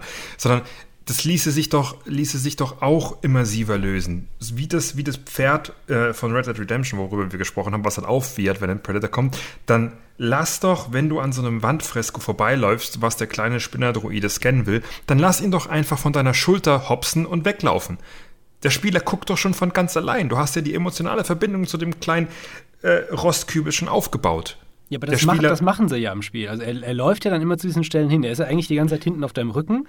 Und wenn du mal in die Nähe von so einem Fresko kommst, was er aus irgendwelchen Gründen interessant findet, weil sie sehen ja eigentlich doch alle gleich aus, ähm, dann, dann, springt er ja auch von dir runter, rennt dorthin, stellt sich auf. Und du hast genau. immer noch die Wahl. Du kannst ja dann trotzdem weitergehen und sagen, ja, ist mir doch egal, was du jetzt willst. Oder halt zu ihm hingehen und sagen, ach komm, du kleiner, süßer BD1, was ist denn? Äh, also und du musst es ihm dann aber nochmal bestätigen. Genau, du musst dann nochmal sagen, scanne jetzt. Und da finde ich halt, da hätte ich es halt immersiver gefunden, wenn in dem Moment, in dem, in dem das Spiel merkt, dass du jetzt zu BD1 gelaufen, gelaufen kommst, mhm. er dann quasi einfach den Scan vornimmt und dir die Informationen präsentiert. Denn das wäre, wäre ja das, was du sowohl in dem Film als auch in der realen Welt von so einem hochintelligenten kleinen Ding erwarten würdest. Also du würdest nicht erwarten, dass er jetzt erst noch zehn Minuten wartet, dass du angestiefelt kommst und scannst, sondern sobald er merkt, du bist nah genug, gibt er dir halt die Ergebnisse. Denn das zeichnet ja gerade diese, diese frechen kleinen Star Wars-Druiden von BB-8 über R2D2, C3PO oder halt BD-1 jetzt aus, dass sie sehr, sehr, sehr gut darin sind zu erkennen, was ihre Benutzer eigentlich wollen und suchen. Und das, so soll ein Companion ja auch sein. Und so will im Endeffekt der Hund, den du in Fallout 4 losschickst, ja auch sein, dass er dir dann sagt, hier guck mal, was ich gefunden habe. Schau ich mal, oh, ob es da was bringt, Bub. Und das, da, da finde ich, da geht, da geht Fallen Order einfach den, den Weg noch nicht weit genug. Genau wie es auch mit, dem, mit der Steuerung durch die, durch die ähm, durch die Landschaft beziehungsweise durch die, durch die Welt mit dem Spring hier, Kletter da, zieh da die Liane, schubst das weg. Ja, das macht's echt cool und es muss auch alles schnell erfassbar sein, aber wenn du halt überall diese blöden Metallgitter siehst, an denen du hochklettern sollst, und dann denke ich halt an, an Origins, wo du halt, oder an Breath of the Wild, wo sie ja dieses Prinzip der, ähm, dass es keine unpassierbaren Mauern geben soll, sondern dass du quasi alles, wo du, wo du, was du früher als Hindernis begriffen hast, jetzt als, als äh, traversifizierbare Objekte für neue Wegfindung betrachten kannst. Das hat Assassin's Creed ja auch durch die Einführung dieses Parcours-Systems gemacht, dass es dir im Endeffekt gesagt hat, ein Haus ist jetzt nichts, wo du entweder rein oder drumherum gehen kannst, sondern du kannst auch draufklettern und dann hast du einen Ausguck und dann von da siehst du wieder interessantere Objekte. Ähm, und das finde ich, finde ich dann in dem Fall halt, halt schade, dass es dann so ein Diktat ausübt, äh, Fallen Order. Gut, es ist auch kein Open-World-Erkundungsspiel, aber dass es da so ein Diktat aus, ausführt im Sinne von, nein, du musst jetzt hier lang. Alles andere ist falsch, weil da ist das Lochgitter, an dem du hochklettern sollst. Und nur dieses Lochgitter ist kletterbar. Alle anderen Lochgitter kannst du nicht hochklettern. Nur dieses rot gefärbte, halbrostige Lochgitter darfst du hochklettern. Das ist, das ist halt wie in manchen Sony-Exklusivtiteln, dass du dich nur an gelben Rohren entlanghangeln kannst, wie in Uncharted. Mm, und nicht an den ganzen braunen Rohren. Die sind nur die gelben Rohre, darfst Ach, du nehmen. Das ist aber tatsächlich, finde ich, ein wichtiger Punkt. Gibt es sowas wie Überführung auf diese Art und Weise? Weil ich habe jetzt gerade in, in, über Weihnachten äh, Plague Tale Innocence durchgespielt. Wundervolles Spiel natürlich, aber auch da, okay, ich weiß, wo ich hin muss, ist die Fackel. Ja? Mhm. Also die führen sehr viel mit Licht. Und mhm. es ist ja natürlich auch erzählerisch verankert, weil die Ratten, die ja deine Hauptfeindbedrohung da meistens sind, haben äh, Angst vor dem Licht und deswegen bist du im Licht sicher. Aber mhm. es ist halt auch sehr offensichtlich. Ja, okay, es ist halt, ja, dann gehe ich halt wieder zum Licht, okay. Und hochklettern kann ich übrigens immer da, wo der Lappen runterhängt von irgendeinem, so von so einem mhm. Vorsprung und sowas. Mhm. Also das ist doch dann aber ein, also ich finde es jetzt bei Plague Tale jetzt noch nicht so schlimm, aber irgendwo ist doch der Punkt erreicht, wo es dann zu mechanisch wird gefühlt, zu gamey sozusagen, sich zu sehr nach Spiel anfühlt und zu wenig tatsächlich nach wirklich interaktiver Umgebung, so sandboxiger Umgebung. Ja, genau, das, das, das ist genau, das hat, da hast du jetzt sehr schön beschrieben, was ich für ein Problem mit, mit Fallen Order tatsächlich habe. Dass es einfach zu oft einen roten Stahlträger gibt, an dem du langklettern sollst. Oder eine wie auf Kommando runterbaumende Liane, an der du hochspringen sollst. Oder die ewig gleichen grünen Ranken, wo du ganz genau weißt, dass du langklettern sollst. Ja, man muss ihnen lassen, sie variieren das sehr schön. Also ähm, auf den Anfangsplaneten hast du dann quasi wirklich so eine komplette Wand, die zugewuchert ist und auch wirklich plakativ so eine rechteckige Fläche. Und später, je tiefer du in manche Gräber reinsteigst oder so, siehst du dann, dass diese Ranken weniger werden und organischer wuchernd wirken. Ja, okay, passt. Also da, da merkst du, dass sie sehr raffiniert, das muss ich ihnen auch wirklich zugestehen, sehr raffiniert von so einer, äh, von der Progression der Spielerfahrung hin äh, die Spielwelt anpassen. Also, dass sie wirklich sagen, okay, am Anfang hast du noch nicht so eine Ahnung, wie das hier alles funktioniert. Deswegen, schau mal, riesengroßer rechteckiger Ra Rankenteppich ist zum Klettern da. Und später im Spiel sagen, dir, sagen sie zu dir, hey, aber du weißt schon, Ranken kann man klettern. Schau mal, da, da, da wachsen so ein paar und die sehen jetzt auch ein bisschen natürlicher aus. Also, Spieler, du weißt schon, was du machen sollst, nicht wahr? Und du weißt, weißt ganz genau, okay, da muss ich langklettern. Also, das, das machen, ich weiß jetzt, ich hoffe natürlich, dass sie das bewusst eingesetzt haben. Ich habe es noch nicht durch, deswegen kann ich es jetzt nicht beurteilen. Aber ähm, jetzt festzustellen ist, dass sie da, dass sie da schon gekonnt mit, mit umgehen. Und äh, um das auf das Beispiel von dir, von dir zurückzukommen, Micha, ja, irgendwann wird es halt einfach zu gamey und dann findet, findet, der Spiel, findet das Spiel es halt auch einfach zu berechenbar. Wobei bei, bei Plague Tale, glaube ich, liegt es auch einfach daran, dass es ein, ein sehr kleines Spiel ist in dem Sinne. Ähm, und sie dann wahrscheinlich einfach, einfach äh, diese Systeme nicht noch weiter ausbauen konnten, wie es dann bei einem, bei einem Breath of the Wild oder so, was ja einfach viel mehr Personal hat, ein viel größeres Studio ist, eine längere Entwicklungszeit, ein höheres Budget hat, oder bei einem Star Citizen in dem Fall. Ähm, mhm. Die ja dann quasi einfach in ihre Systeme Manpower und Ressourcen reinstöpseln können, bis es, bis es ihrer Meinung nach fertig ist. Ich glaube, bei, bei Plague Tale konnten sie das dann halt einfach nicht machen, weswegen es dann ja. bei einer limitierten Anzahl von Systemen bleibt, die dann aber eben umso nachvollziehbarer gemacht wurden. Ja, also es soll auch auf keinen Fall äh, darum gehen, äh, Plague Tale zu bashen. Im Gegenteil, Spielbefehl ist ein super Spiel, ähm, atmosphärisch gesehen hauptsächlich. Aber lass uns doch über ein Spiel reden, das von 600 Leuten gemacht wird aktuell, nämlich Cyberpunk, mhm. was ja auch eine Open World wieder ist. Und äh, wie gesagt, ich habe auch gerade, ne, wir haben ja gerade drüber gesprochen, ein bisschen auch Führung durch Licht ist, was sehr wichtig ist und was ich mich bei mhm. Cyberpunk echt frage. Du hast zumindest im Zentrum von Night City, wie da die Außenbereiche aussehen und so, da haben wir noch nicht viel von gesehen. In ein paar Trailern gab es ein paar Schnipsel draus, aber jetzt noch nicht irgendwie eine Demo Demo oder so, aber gerade im Zentrum ist es halt so diese typische überzeichnete, nah futuristische Cyberpunk-Welt mhm. voller Leuchtreklame, bunter Leute, überall blitzt und blinkt und labert es. Wie will man denn da einen Spieler führen? Also wie, durch Licht kannst du doch gar nichts machen, weil es ist ja überall Licht. Ja, doch, da, aber da, wo Licht ist, ist ja auch Schatten. Also hm. du kannst ja auch Schatten generieren lassen, dadurch, dass du sagst, ähm, dass, dass bestimmte Areale überdacht sind, von oben kommt das Licht oder von der Seite, aber hinten in einem dunklen Eck oder so, da, da musst du gar nicht erst hin. Da, das liegt im Schatten. Also das könnte ich das mir als, als ein Element vorstellen zur, zur, Führung. Das ist tatsächlich ein, ein, ein, großes Problem, denn du hast ja, also um es mal jetzt von der, von der Schattenseite aufzuziehen, in einem, in einem Spiel wie, wie Skyrim oder, oder Fallout hast du ja immer den Vorteil, es hat einen Day-and-Night-Zyklus, wo du halt auch abgedunkelte Bereiche hast. Also wenn du in einer, in einer Stadt durch eine Stadt des Nachts wanderst oder in einem, in einem Thief zum Beispiel. Ähm, yeah. Wenn du durch eine Stadt des Nachts wanderst, ist es dunkel. Das bedeutet, da wo es hell ist oder wo irgendwas heller ist als sonst wo, befindet sich wohl ein POI. Also was, wo der Spieler irgendwas erleben oder durchführen kann. In Fallout 4 oder Skyrim hast du dann zum Beispiel siehst du irgendwie so, so einen Höhleneingang, der so ein bisschen schimmert, dann läufst du dahin und dann siehst du halt so leuchtende Kristalle, zieht dich in die Höhle rein, Gutes. Es ist ein totales Fantasy-Trope, hast du in jedem Fantasy-Game kommt irgend so leuchtkristallene oder äh, im Falle von Fallout 4 leuchtpilzige Höhle drin vor, die dich halt durch, durch ihren Glow dann da reinzieht. Ähm, das heißt, das Tagsüber wirst du so eine Höhle wahrscheinlich weniger stark durch Licht finden, weil es ja hell ist. Da müsste, müsste sie dann quasi dunkler sein. Aber ähm, da kannst du halt mit dem, mit dem Licht an sich arbeiten, um erstmal dich dahin, dahin zu locken. Red Dead Redemption hat das ja auch. Da siehst, läufst durch die Pampa und irgendwo siehst du so ein kleines Camp mit so einem kleinen Lagerfeuer tappst du dahin. Fallout 4 macht es ja auf. Du, du schlappst durchs Ödland, siehst da irgendwo eine kleine Hütte mit einem Feuer davor oder mit einer Laterne drin, schlappst du dahin. Interessiert dich natürlich. Witcher oder so genauso. Ähm, das Problem bei, bei ähm, sowas wie, wie Cyberpunk oder in dem Fall jetzt mal äh, Star Citizen hat das ja in ihren, auf ihren Stadtplaneten beziehungsweise auf A-Corp hast, hast du das ja genauso. Wenn du auf A-Corp spawnst, du wirst ja erschlagen von, von Licht- und Leutre mhm. Leuchtreklamen.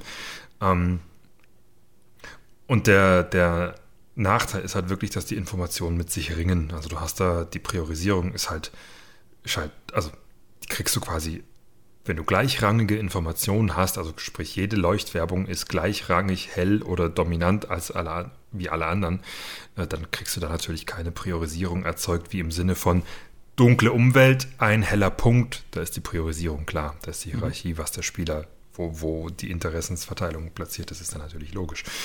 Aber in so einer Spielwelt ist es natürlich unglaublich schwierig, weil du ja im Endeffekt miteinander rivalisierende Objekte hast. Oder POIs hast. Ähm, Möglichkeiten gäbe es da aber, naja, das Blöde ist halt, äh, Cyberpunk ist ja, wird ja dann so eine Extrapolation von unserer heutigen Welt, wo du im Endeffekt sagen kannst, eine Leuchtreklame heutzutage bei uns in der Großstadt sticht noch ein bisschen raus. Im Cyberpunk-Szenario hast du halt überall Leuchtreklamen und dann bist du wieder bei dem am Anfang des Problems.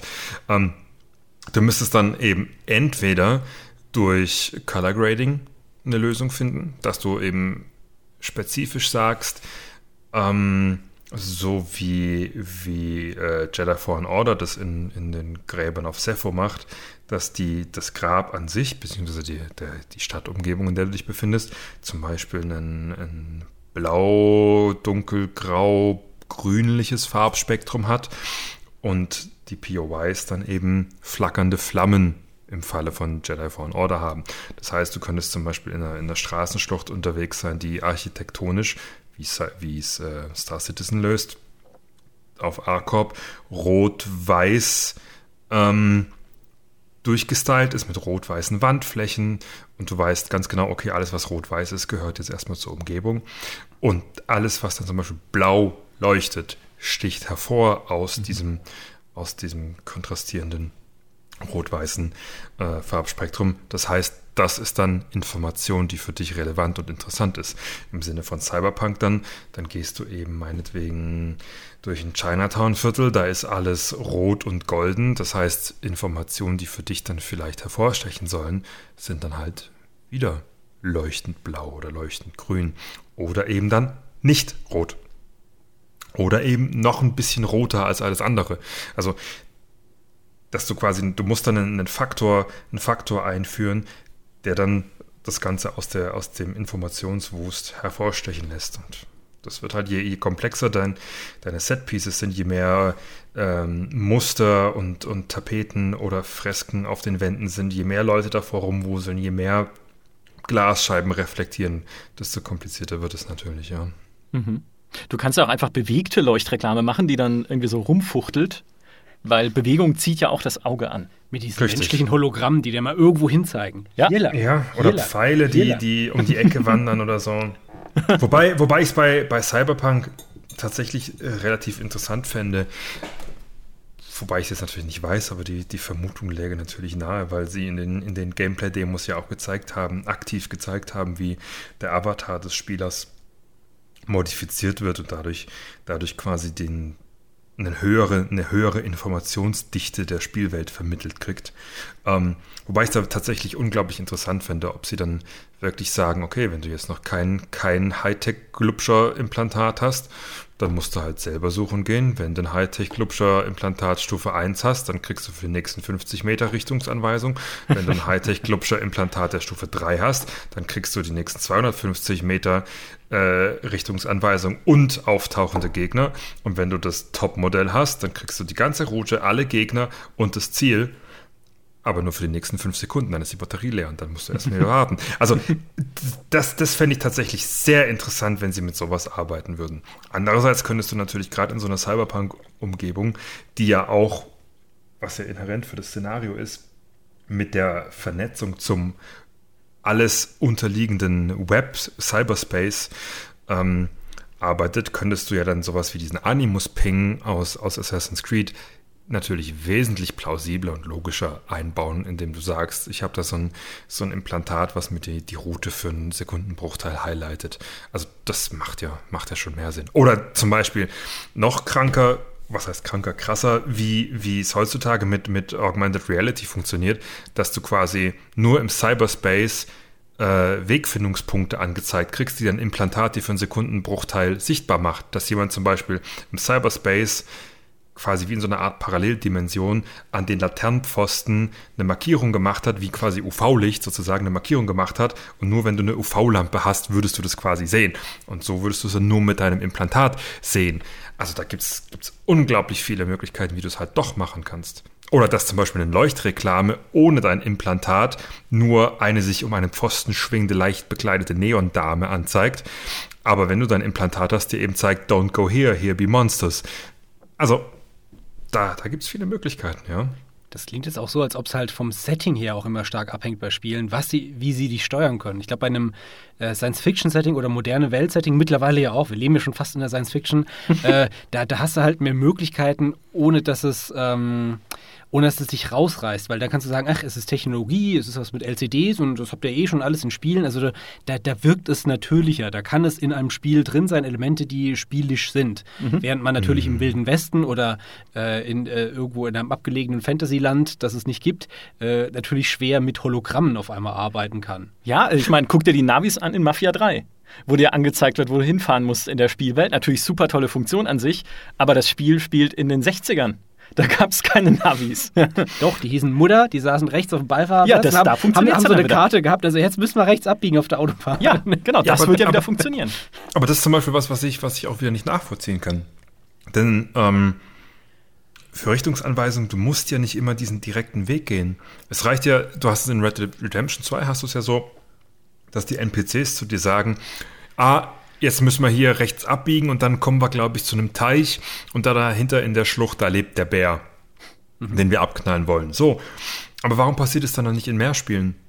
Warum kannst du dann in einem, warum brauchst du in einem Skyrim oder in einem Fallout dann diesen bescheuerten Kompass oder irgendwelche Icons, anstatt dass dir zum Beispiel entweder dann dich ein NPC begleitet oder dass du ähm, ganz simpel wir haben, wir haben früher die Seefahrer, als es noch keine, kein GPS gab, navigiert nach den Sternen. Da macht es doch in der Nachtwelt so, dass ihr an den Sternen immer da, wo Norden ist, irgendwie einen leuchtend hellen Stern hinknallt und dann gibt es noch einen zweiten Stern, der genau im Süden ist, dir gegenüber, der halt, oder was vielleicht drei Sterne sind. Einfach nur abstrakt jetzt mal als Beispiel genommen. Und dann weiß der, wenn du dann dem Spieler sagst, okay, Richtung Norden ist dein Ziel, dann braucht er diesen verdammten Kompass doch gar nicht. Im Gegenteil, äh, du willst ja in offenen Welten sowieso nie den Himmel verdecken, damit du Panoramen erzeugen kannst. Du willst in, in heutigen Open Worlds machst du ja eh keine realistischen Wälder, weil du ja immer willst, dass man an den Bäumen vorbeigucken und den nächsten Interessenspunkt dahinter erkennen kann. Ruine Nummer 19, Höhle 23, Räuberlager 24b. Du willst ja immer, dass die Leute durch die Spielwelt durchschauen können und den die, die, nächste, die nächste Erkundungstour sich im Kopf mappen können, dann gib ihnen doch so direkt den Clou und sag, okay, ich, ich, muss nach Norden, Norden ist da, der Stern, Süden ist da, ich muss nach Nordwesten, es ist dann da links, gehen wir mal da lang. Und schon hättest du das immersiver gelöst. Und tagsüber siehst du keine Sterne, ja, dann mach's halt mit, was weiß ich, Vogelschwärmen. Oder lass mal, gibt der Welt eine Besonderheit im Sinne von, es gibt ein Magnetfeld, das heißt, alle Blätter wehen immer irgendwie, keine Ahnung, in die und die Richtung um die und die Uhrzeit. Oder irgendwie Steine, die du hochwirfst, werden angezogen und fliegen in die und die Richtung. Oder meinetwegen magische Sandkörner. Schau mir das, wo Moos an den Bäumen wächst. ja, zum Beispiel. Oder, oder es gibt eine bestimmte Art Vogel oder Insekten und du hast dann, was weiß ich, einen, einen Beutel mit Insekten bei dir und du schmeißt die Insekten auf den Boden, die laufen immer automatisch nach Norden. Weiß der Geier. Macht aber auf jeden Fall mehr Sinn, als durch eine mittelalterliche Fantasy-Welt zu laufen und oben einen Holokompass angezeigt zu kriegen. ja, ich, ich, ich muss mir, ich habe jetzt so viele Gedanken im Kopf über Räuberlager 24a, warum Insekten nach Norden gehen und, äh, und sonstiges. Ähm, ich finde, da, jetzt sind wir schon so im, im Terrain der Gothic Hardcore Mods, ja, wo dann wirklich, ich glaube, es gibt sogar eine Moos-Mod für Gothic, wo man. Ehrlich? Äh, ich, also für irgendwas, gibt's, für irgendwas gibt es eine Moos-Mod, glaube ich. Oder für Skyrim, ich weiß nicht, ist ja egal. Äh, auf jeden Fall, ich meine, ich verstehe natürlich auch, wenn man irgendwie abends, äh, nachdem man irgendwie acht Stunden mal hat und drei Kinder ins Bett gebracht hat, noch eher so denkt, okay, komm, ich laufe lieber dem Icon nach dem Leuchtenden, aber so als optionaler Hardcore-Modus, wenn deine Welt das mm. hergibt. Das ja. wollte ich das ist nämlich schon das, was mir die ganze Zeit auf, auf der Zunge liegt. Ähm, das kommt immer auf den Spieler drauf an. Wenn du so jemand bist wie ich, der hier auf der Arbeit immer 120 Prozent gibt und dann abends völlig ausgelaugt nach Hause kommt, äh, dann, dann willst du halt nur was haben, so, ach komm, ich lehne mich zurück, ein bisschen leichte Berieselung, ach scheiße, das Kind schreit, ah, was für ein Mist, naja, mhm. egal. Da, da, brauchst du ein bisschen Unterstützung, da willst du ein bisschen das Hirn abschalten können. Aber wenn das optional drin wäre und jetzt nicht die ganze Zeit 100% verpflichtend wäre, vielleicht am Anfang noch so, ach ja, willst du jetzt leicht spielen oder doch schwer, ähm, dann fände ich das ganz cool, wenn es mhm. sich dann dazu mit Eigenzustimmung natürlich zwingen würde, hier selbst aktiv zu werden und selber die Wege zu finden und, und selber rauszufinden, was gibt es denn hier überhaupt alles. Ja. Das, das, Problem ist einfach, dass, dass die Spiele ähm, dir diese Mechaniken oftmals dann einfach nicht gut genug vermitteln und dann wird es halt zur Arbeit. Also der Gedanke an diese, sag ich mal, von, also an diese von mir illustrierten Systeme schreckt uns in dem Fall jetzt deswegen ab, weil wir es gewohnt sind, dass es dann für die Spiele mit so einer behäbigen und anstrengenden äh, Übergabe an uns äh, einhergeht, dass wir darauf einfach erstmal keinen Bock haben, außer wir sind halt Kingdom Come Hardcore-Spieler. äh, also das heißt, wenn die Spiele das inhärent von Anfang an äh, so mit der Spiellogik verknüpfen würden, wie es Breath of the Wild eben macht, denn äh, Breath of the Wild sagt ja auch nicht, oh, du musst jetzt erst 15 Tutorials machen, bis du weißt, wie du diesen Holzstoß in das Feuer schubsen kannst, um eine brennende Fackel zu erzeugen, sondern es sagt einfach, Holzstoß neben dem Feuer was du damit machen kannst, hm, du bist ein Kämpfer, hausch halt mal drauf. Also, äh, das, das macht, macht Zelda ja auch super simpel.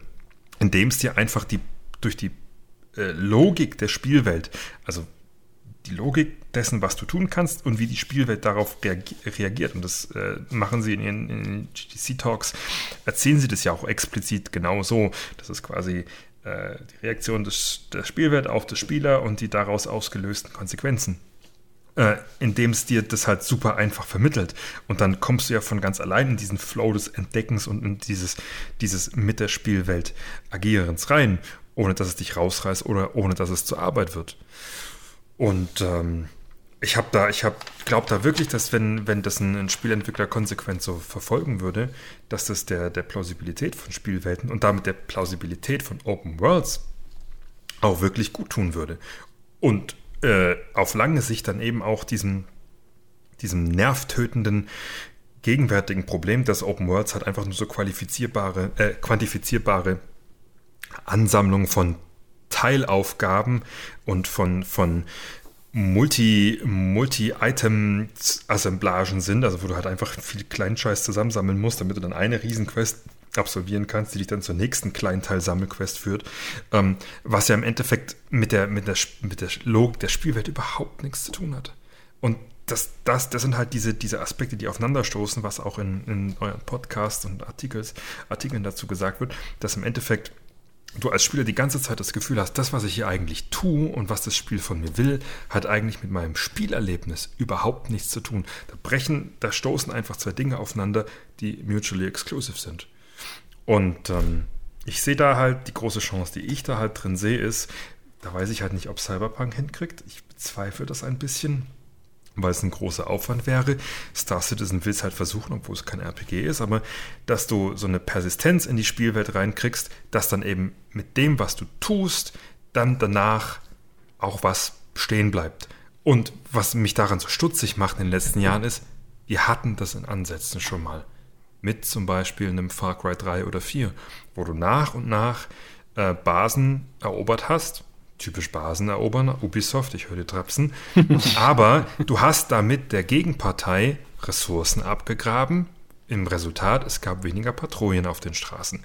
Du hast in diesen Dörfern mehr Einheimische gesehen, mit dem Resultat, dass du so eine solidere Grundstimmung hattest und Zugang zu mehr Ressourcen für dich. Also im Endeffekt ein Total War-Prinzip, sprich eine persistente Spielwelt, die existiert aufgrund der Entscheidung, die, du getroffen hast, in einem First-Person, Third-Person äh, Open-World-Spiel. Und genau das wäre das, wäre der Faktor, meiner Meinung nach, der aus dieser Open-World-Krise eine wirklich starke Open-World- eine, eine Liebe machen könnte, dass die Spieler wirklich sagen, hey, ich hinterlasse durch meine Aktion einen Footprint in dieser Welt. Es ist meine offene Welt.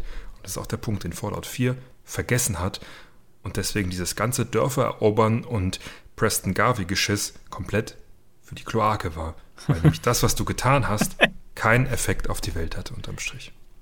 Das Paradebeispiel für mich, was das angeht, ist Minecraft. Immer noch. Und ich habe es gerade gestern erst wieder mit meiner Freundin gespielt, weil wenn du in einer neuen Minecraft-Welt bist, und jetzt mal nicht äh, irgendwie erstmal 400 Wikis wälzt, was du eigentlich alles bauen kannst. Natürlich, so kann man es auch spielen. Aber dir wirklich erstmal beginnst, diese Welt zu erschließen und sie dir untertan zu machen, indem du sie bebaust mit deinem ersten Haus und das immer weiter vergrößerst und erkundest, ah, da drüben ist die Küste, ah, da ist das Dorf, wo ich Karotten vom Feld klauen kann, ah, da hinten ist der Tempel, wo ich mich reinbuddeln kann, um dann unten irgendwie Schatzkisten zu finden, oh, und da ist das und da ist die riesige Schlucht und da hinten gibt es Erz und da ist meine Mine und da gibt es Diamanten und so weiter und so fort. So machst du die Welt ja quasi durch dein Erkunden, durch dein Erleben zu deiner eigenen. Und das mhm. war, es war gestern so schön exemplarisch, weil meine Freundin hat sich dann verlaufen und ich habe halt versucht, sie wieder irgendwie zurück zu mir zu kriegen und zum Haus, ja, wo mhm. ich war, irgendwie um es weiter mhm. auszubauen. Und das war dann tatsächlich so, ja, siehst du den einen Felsen, diesen schwebenden Felsen? Nee, ich habe nur eine Küste und da so ein Dschungel. Warte, ein Dschungel, den habe ich mal von weitem gesehen, als ich auf den einen Berg geklettert bin. Ist da so ein kleines Dorf irgendwie weiter runter die Küste? Ja, ich sehe da Lichter bei Nacht von dem Dorf, weil da irgendwie NPCs halt wohnen mit Fackeln mhm. und sowas. Mhm. Ach ja, okay, mhm. dann geh mal in die Richtung und dann um den Berg rum und dann durch die Wüste und irgendwie dann, äh, guck mal, und ich habe dir einen Turm gebaut, auf dem eine Fackel ist, den siehst du vielleicht von weitem. Und so mhm. haben wir es dann geschafft. Und ja. das ist halt, das ist halt, das sind so, das ist so ein, ein exemplarisches Minecraft-Erlebnis. Und das ist, glaube ich, auch ein Teil, also im, nicht, im Kreativ, äh, im, nicht im Kreativmodus logischerweise, aber im Abenteuermodus, ein großer Teil der Faszination von Minecraft. Mhm.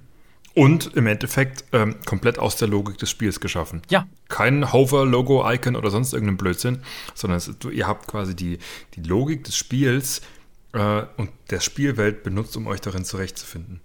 Ja. Und es ist eigentlich, das, deswegen, mich stört zum Beispiel an der, an der Witcher-Site, stört mich zum Beispiel, dass es ähm, sich die, diese cineastische, immersive, diesen cineastischen, immersiven Anspruch, den das Spiel ja eigentlich hat, durch die vielen NPCs, durch die, durch die, die vielen Storylines und die Emotionalisierung von Geralt als Hauptcharakter, dass diese Witcher-Site, genau wie die Dead Eye im Endeffekt in in Red Dead Redemption 2, dass es immer noch so eine Holo-Anzeigen-Overlay-Modus ist.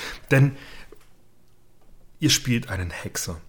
Ihr spielt quasi einen Hexer, der wie ein Jedi, und jetzt können wir auch den Bogen wieder zu den Star Wars-Spielen schlagen, äh, reaktiv ist auf eine visuell nicht direkt wahrnehmbare Bewusstseinseinwirkung. So. Das bedeutet aber, dein Avatar auf dem Bildschirm kann das wahrnehmen, nur du nicht. Ja, warum lasst ihr dann nicht einfach den Avatar das für euch äh, versinnbildlichen symbolisieren? Wie beim Topfschlagen. Angenommen, ihr müsst eine Richtung finden, in der jetzt äh, der Wind der Magie oder die Macht im Sinne von Star Wars stärker ist. Meinetwegen, du musst die Lösung für ein Rätsel finden. Dann mach doch nicht so einen verdammten Animus-Ping oder irgendwelche gehighlighteten Objekte. Dann lasst ihn doch einfach er dreht sich, also in, von der Vorstellung her, Gerald dreht sich und dann na, reagiert nicht und dann kommt ihr in die Richtung, wo es passiert. Und dann streckt er zum Beispiel seine Hand aus, wie so ein, so ein Yoda-Move. Und dann merkt ihr, okay, oh, oh, oh, oh, in die Richtung ist irgendwas. Dann dreht er sich weiter und er zieht die Hand wieder weg. Oder er, er lehnt sich oder er schirmt sich ab davon, als ob eine unsichtbare Hitzequelle auf ihn einwirkt. Oder was weiß ich, wenn du es nach Elementen auf, aufdröseln würdest. Du suchst irgendwas, was kalt ist und du drehst dich in die, richtige, in die richtige Richtung und dein Avatar fängt an zu zittern. Oder dein Hund oder dein Pferd oder dein Adler oder dein magisches Wesen, was du dabei hast. Also da gibt es so viele Möglichkeiten, das ohne eine Einblendung die den, die Immersion bricht, zu machen, dass, dass ich nicht verstehen kann, dass dieser Weg mittlerweile nicht gegangen wird, wo Animationen ja heutzutage kein Hexen mehr sind, Hexenwerk mehr sind wie um die Jahrtausendwende, sondern zum Standardrepertoire gehören. Ja, oder natürlich, man macht es einfach so, wenn er in die richtige Richtung guckt, dein Geralt, dann macht er das inzwischen zum Meme gewordene hm. Hm, ja. aus der Witcher-Serie. Ja, aber er könnte er könnt ja auch einfach sagen, ich meine, diese, diese, diese Voice-Lines, wie sie, wie sie dann in, in God of War oder in äh, Jedi Fallen Order stattfinden, dass er sagt, oh, ist das interessant hier, oh, guck doch mal da, oh, da brennt was oder wie in Plague Tale, wo der, der kleine Boy dann die ganze Zeit da am rumpiepsen ist. Äh, das heißt ja, irgendwann geht dir das ja auch auf den Zeiger. Wenn du zum 20. Mal hörst, Father, look there! Dann bist du, dann bist ja, wie, wie Anakin in, in Episode 1, dann willst du einfach, dass er seine Schnauze hält. Ähm, aber wenn es dein Avatar vielleicht auf, auf subtilere Weise eben durch eine, durch eine direkte Reaktion auf die Sinne, die er ja hat, die hast ja nicht du. Weil das ist ja der Immersionsbruch an der Stelle. Du hast ja keine Witcher-Seite, sondern dein Avatar hat die. Dann lass doch den Avatar auch darauf reagieren und brich nicht diese, diese Immersion dadurch, dass du es quasi auf den Spieler portierst. Ja. Wenn wir jetzt aber auf die Spiele angucken, äh, auf die Spiele, guck mal, ich kann schon nicht mehr reden, aber ich muss trotzdem einen, einen Fisch muss ich noch anschneiden jetzt. Wenn wir uns die Spiele angucken, über die wir bisher gesprochen haben, dann haben die natürlich alle einen großen Vorteil, was Orientierung und Führung angeht. Sie sind dreidimensional. Mhm. Äh, Minecraft, äh, Cyberpunk wird voraussichtlich wahrscheinlich auch dreidimensional sein.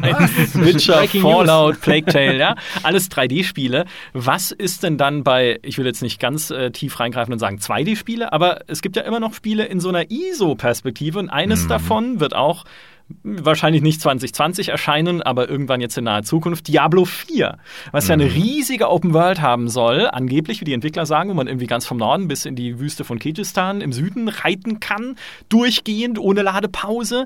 Und du guckst aber jetzt mal abgesehen von Zwischensequenzen, wo es dann mal runterschwenkt und dir eine Perspektive anbietet und Panorama anbietet, du guckst von oben drauf, so von schräg, schräg oben. Genau. Mhm. Wie führe ich denn jemanden durch eine Welt, die ich nicht panoramisch sehen kann? Weil du hast es vorhin ja auch gesagt, Georg, ein Panorama ist halt immer wahnsinnig wichtig, um Aufmerksamkeit zu erregen, Points of Interest dir zu zeigen. Nicht umsonst gibt es ja die Türme in Assassin's Creed oder in Zelda. Du siehst halt einfach super viel von den blöden Türmen, mhm. ja, und weißt dann, okay, da kann ich hin. Also, wie will das denn ein Diablo machen? Ja, das, das ist tatsächlich auch eine, eine Kopfnuss, die ich noch nicht geknackt gekriegt habe, weil ich bei diesen, du hast in der, in der ISO hast du immer so, wenn wir jetzt einfach mal äh, als Echtzeitstrategie-Liebhaber an, an, an unsere alten äh, Strategiespiele denken, du hast in der ISO ja immer das Problem, dass sich zwangsläufig Objekte überlappen. Wenn eine größere Einheit vor eine kleinere läuft, dann verschwindet die kleinere dahinter. Oder wenn Infanteristen hinter Gebäuden verschwinden, Mhm. Das heißt, du musst eigentlich permanent damit, damit arbeiten, Objekte in der Spielwelt auszublenden oder einzublenden oder durchsichtig zu machen oder die Objekte, die dahinter verschwinden, zu highlighten oder ihnen einen Umriss oder eine Kontur äh, zu verpassen. Oh, und da bin ich, da bin ich bei, bei Diablo 4, da weiß ich, weil sie, sie, sie wollen ja, also, weil das Problem ist, alle, alle dieser, jeder dieser Wege, die ich, die ich gerade aufgezählt habe, bricht halt zwangsläufig diese, diese tiefe Immersion dadurch, dass du eben anfängst, Sachen auszublenden. Das ist bei einem, bei einem äh, Dawn of War oder so ist das scheißegal, wenn es da so ein, ein, Gebäude auf einmal ausblendet, weil du weißt ja, du bist in einem 40k und es ist ja sowieso nicht immersiv, was ein Strategiespiel ist, passt ja.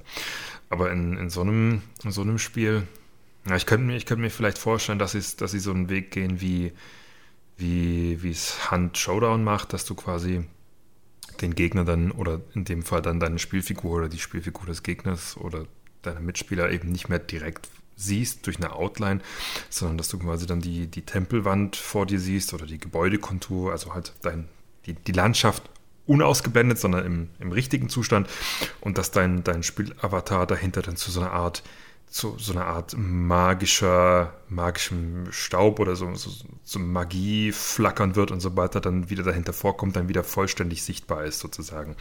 Also als ob du quasi mit so einer Art äh, Scanner durch ein Gebäude guckst, du siehst den hm. Menschen links daneben, du guckst durch das Gebäude weiter, du siehst die Menschen nur als Skelette wie bei einem Röntgenscanner und du guckst wieder rechts neben das Gebäude und du siehst sie halt wieder vollständig. Das wäre vielleicht eine Möglichkeit, wird es aber für mich auch brechen und vor allem wird es dann unglaublich kompliziert, sobald du dann mal von Gegnerscharen umzingelt wirst und alles sind nur noch bunte, bunte leuchtende Pünktchen. Also, boah, ich finde, ich halte es auch für, für schwierig bis unlösbar im Sinne von dass eine starre Kameraperspektive ihn da nicht viel bringen wird. Also zumindest ein bisschen, ein bisschen beim Zoom ein bisschen rankippen, so wie das bei Anno 1404 zum Beispiel der mhm. Fall war. Oder dass du sie in diesem festen Winkel die Kamera wenigstens rotieren kannst. Das halte ich schon für sinnvoll. Aus dem ganz einfachen Grund, warum sie dann überhaupt so eine ausgefeilte und, und detaillierte 3D-Open Open World machen wollen. Also du machst ja eigentlich eine Open World, damit du, damit der Spieler sie auch, wenn nicht erforschen, so dann zumindest in all ihrer optischen Fidelity genießen kann. Und dafür, du kannst es dann auch in 2D machen, wenn du nicht willst, dass er die, die Kamera zumindest rotieren kann, um versteckte Details zu entdecken. Also, also ich würde mal tippen, dass mindestens um die Vertikalachse zu rotieren, werden sie, werden sie schon mit reinmachen. Schon allein, damit sie auch mal eine coole Kamerafahrt oder ein cooles Panning machen können. Mhm. Ich Ich denke auch, dass das wahrscheinlich das ist, was sie einbauen müssen, weil ich habe mir jetzt ähm, über die Feiertage hinweg äh, einerseits Diablo 3 gegeben und habe festgestellt, ey, rumlaufen, nicht wissen, wo du hin musst und, und suchen, bis, bis du mal den richtigen? Ausgang findest. ja, ist ja Diablo, ne? Haha. Mhm. äh, also irgendwie gehört es auch ein bisschen dazu, weil du musst ja auch deinen Charakter grinden, du kriegst ja dann äh, immer wenn du falsch läufst, triffst du ja trotzdem auf Gegner, findest Gegenstände dadurch, wirst ein bisschen belohnt äh, in einer gewissen Art und Weise, aber es nervt auf die Dauer schon.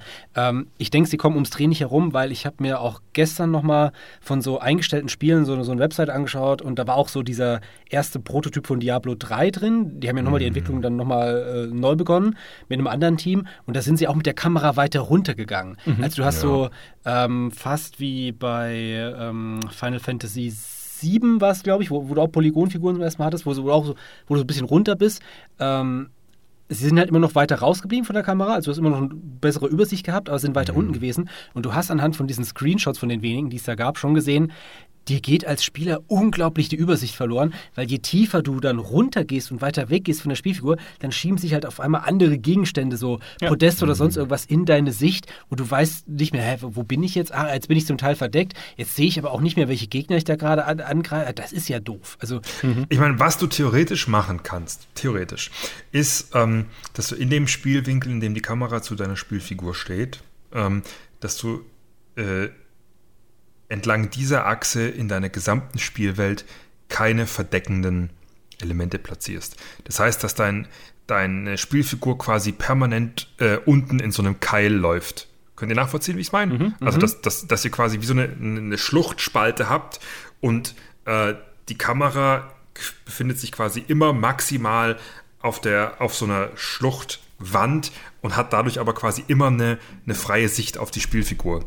Das heißt, du müsstest die alle Objekte in der Spielwelt quasi so auseinander oder so von der Spielfigur wegrücken, dass quasi die Sicht auf die Spielfigur permanent äh, frei verfügbar ist.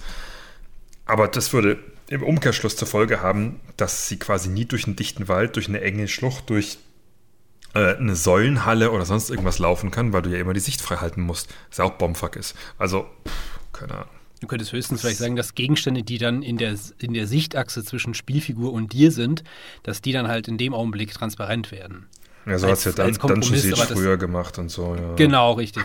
Aber finde ich, finde ich, muss ich, muss ich gestehen, finde ich jetzt auch eine, ist meiner Meinung nach auch die schlechtere Lösung im Vergleich zum Kamera rotieren. Denn lass, lass, doch die lass doch die Leute die Kamera rotieren, dann entdecken, dann kannst du doch auch viel mehr schöne Sachen in der Spielwelt verstecken. Das macht doch dann auch viel mehr, viel mehr Freude für den, für den Spieler, mit der Spielwelt zu interagieren. Denn es kann immer sein, dass Spieler A die Kamera in Situation Z rotiert hat und dadurch vielleicht noch einen extra Dungeon entdeckt hat und dadurch ein Erfolgserlebnis für sich und Selbstwirksamkeit generieren konnte. Und Spieler B hat es halt an einer ganz anderen Stelle, zu einem ganz anderen Zeitpunkt hat was ganz anderes entdeckt. Und dadurch da profitiert deine Welt ja viel mehr davon, von, von diesem Storytelling, was dann auch unter den Spielern untereinander entsteht. Denn ich meine, wir wissen ja alle, Spiele sind Plappertaschen. Hast du nicht gesehen? Oh, ich habe die geile Quest und die habe ich da und da gefunden. Ich meine, das gehört ja dazu. Das macht, das macht Computerspiele ja zu dem interaktiven Medium, das sie sind. Also ja, das, das, also, da würden sie sich, glaube ich, wirklich ins, ins, eigene Fleisch schneiden, wenn sie, wenn sie das nicht, wenn sie nicht mindestens die, die Kamera um eine Achse rotieren lassen würden. Hm. Also ich, ich glaube ja, Diablo 4 wird ein Straßenspiel. Das heißt, ich kriege irgendwo in einem Dorf einen Auftrag und dann mm. weiß ich, okay, im, im Süden ist ein anderes Dorf, was irgendwie von Dämonen besessen ist, da muss ich hin und alle umbringen. Ja. Und dann reite ich halt die Straße entlang nach Süden bis zu einem anderen Dorf und dann reite ich von da wieder weiter mit dem nächsten Auftrag die Straße entlang bis zum nächsten Dorf. Dabei gibt es irgendwie einen Pfeil auf der Minimap, wo ich genau hin muss, wenn ich ja nicht äh, irgendwie ins Überlegen komme, dass Süden vielleicht oben sein könnte oder so. Und hin und wieder an der Straße gibt es dann halt irgendwelche Mini- genau, Abzweigungen ja. mit kleinen Mini-Hinweisen, was denn da in die Richtung liegen könnte. Da liegt da halt irgendwie eine tote Kuh oder ein gekreuzigter ja. Dämon steht da in der Gegend rum. Und dann machen sie es ja vielleicht, oder machen sie die Welt so leicht, weiß ich nicht, so trichterförmig, ja, dass ich dann halt, ne, je nachdem, wo ich von Weg abzweige, werde ich dann halt so, so dreiecksmäßig hingelenkt mhm. falle ich dann halt in so einen Trichter und der führt mich dann mit immer mehr werdenden äh, toten Kühen zur besessenen Farm, wo es den Kuhkönig gibt als Bossgegner. Oder irgendwie sowas, ja, dass du halt so ein bisschen so dieses so leicht räumlich längst mit relativ simplen Mitteln. Oder ich folge den blauen Fackeln zum mm. Tempel der Schlangenprinzessin. Oder wie auch immer. Ne? Ja, im also Endeffekt so, so wie es äh, Titan Quest oder, oder wie gesagt auch Dungeon Siege oder so gemacht haben, dass du immer deine, deine Strecke vor dir hast, quasi freie Sicht auf die Route, die du zu nehmen hast. Und dann immer nur bedingte Abzweigungen am Rand des Weges hast, wo du dann auch mal vielleicht durch ein Gebüsch laufen musst, was es dann aber halt ausblendet. Und ansonsten hast du halt quasi wie so ein, wie, quasi ein, ein Schlauch, Schlauchshooter des Fantasy-Schnetzelns, ja. Ich ärgere mich gerade schon die ganze Zeit. Ich habe es ja vor zwei Monaten gespielt, Diablo ja schon. Äh, in, diesem, in diesem ersten, ach, ja. ach, so sieht der Prototyp aus, so soll Stimmt. das mal vom, vom Spielgefühl her werden. Und ich weiß noch, ja, da gab es einen Auftrag in einem Dorf und du wurdest wohin geschickt, aber ich weiß partout nicht mehr, ob es da einen Pfeil gab, der mir gezeigt hat, geh da hin oder ob ich einfach nur dem einzigen Weg gefolgt bin. Ich glaube, ich bin nur dem einzigen Weg ja, gefolgt, klar, der da rausging mit, mit, mit, leichten, mit leichten Abbiegungen, wo dann auf einmal, oh, hier, andere Monster. Nicht so, nee, äh, Quest. Dahin. Also ich, ich finde, ich find, da gibt es heutzutage auch unglaublich viel ungenutztes Potenzial. Und ich glaube, dass sie das in, also es wird in, in manchen Spielen wird es schon, schon benutzt und ich glaube, in Cyberpunk werden sie den, den Weg auch gehen. So wie sie es in, in Star Citizen, da haben Micha, wir haben da ja schon mal kurz drüber gesprochen, als wir telefoniert haben, dass du quasi die, die Szenerie nimmst, um den Blick zu führen des Spielers und dementsprechend dann äh, auch die Aktion des, des Spielers beeinflusst. Dass du zum Beispiel, äh, es gibt in, in Star Citizen machen sie das echt schön, wie sie die Concept Art ins Spiel portieren. Beispielsweise auf so einem Eisplaneten. Ihr Land sollte an so einer, an so einer kleinen Basis aus den üblichen Containern landen. Und die sind meistens dann irgendwie in so einem Krater drin.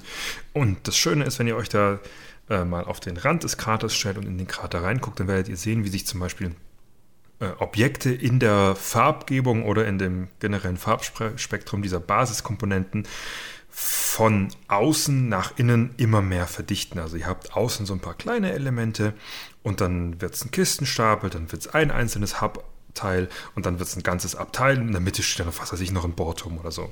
Hm.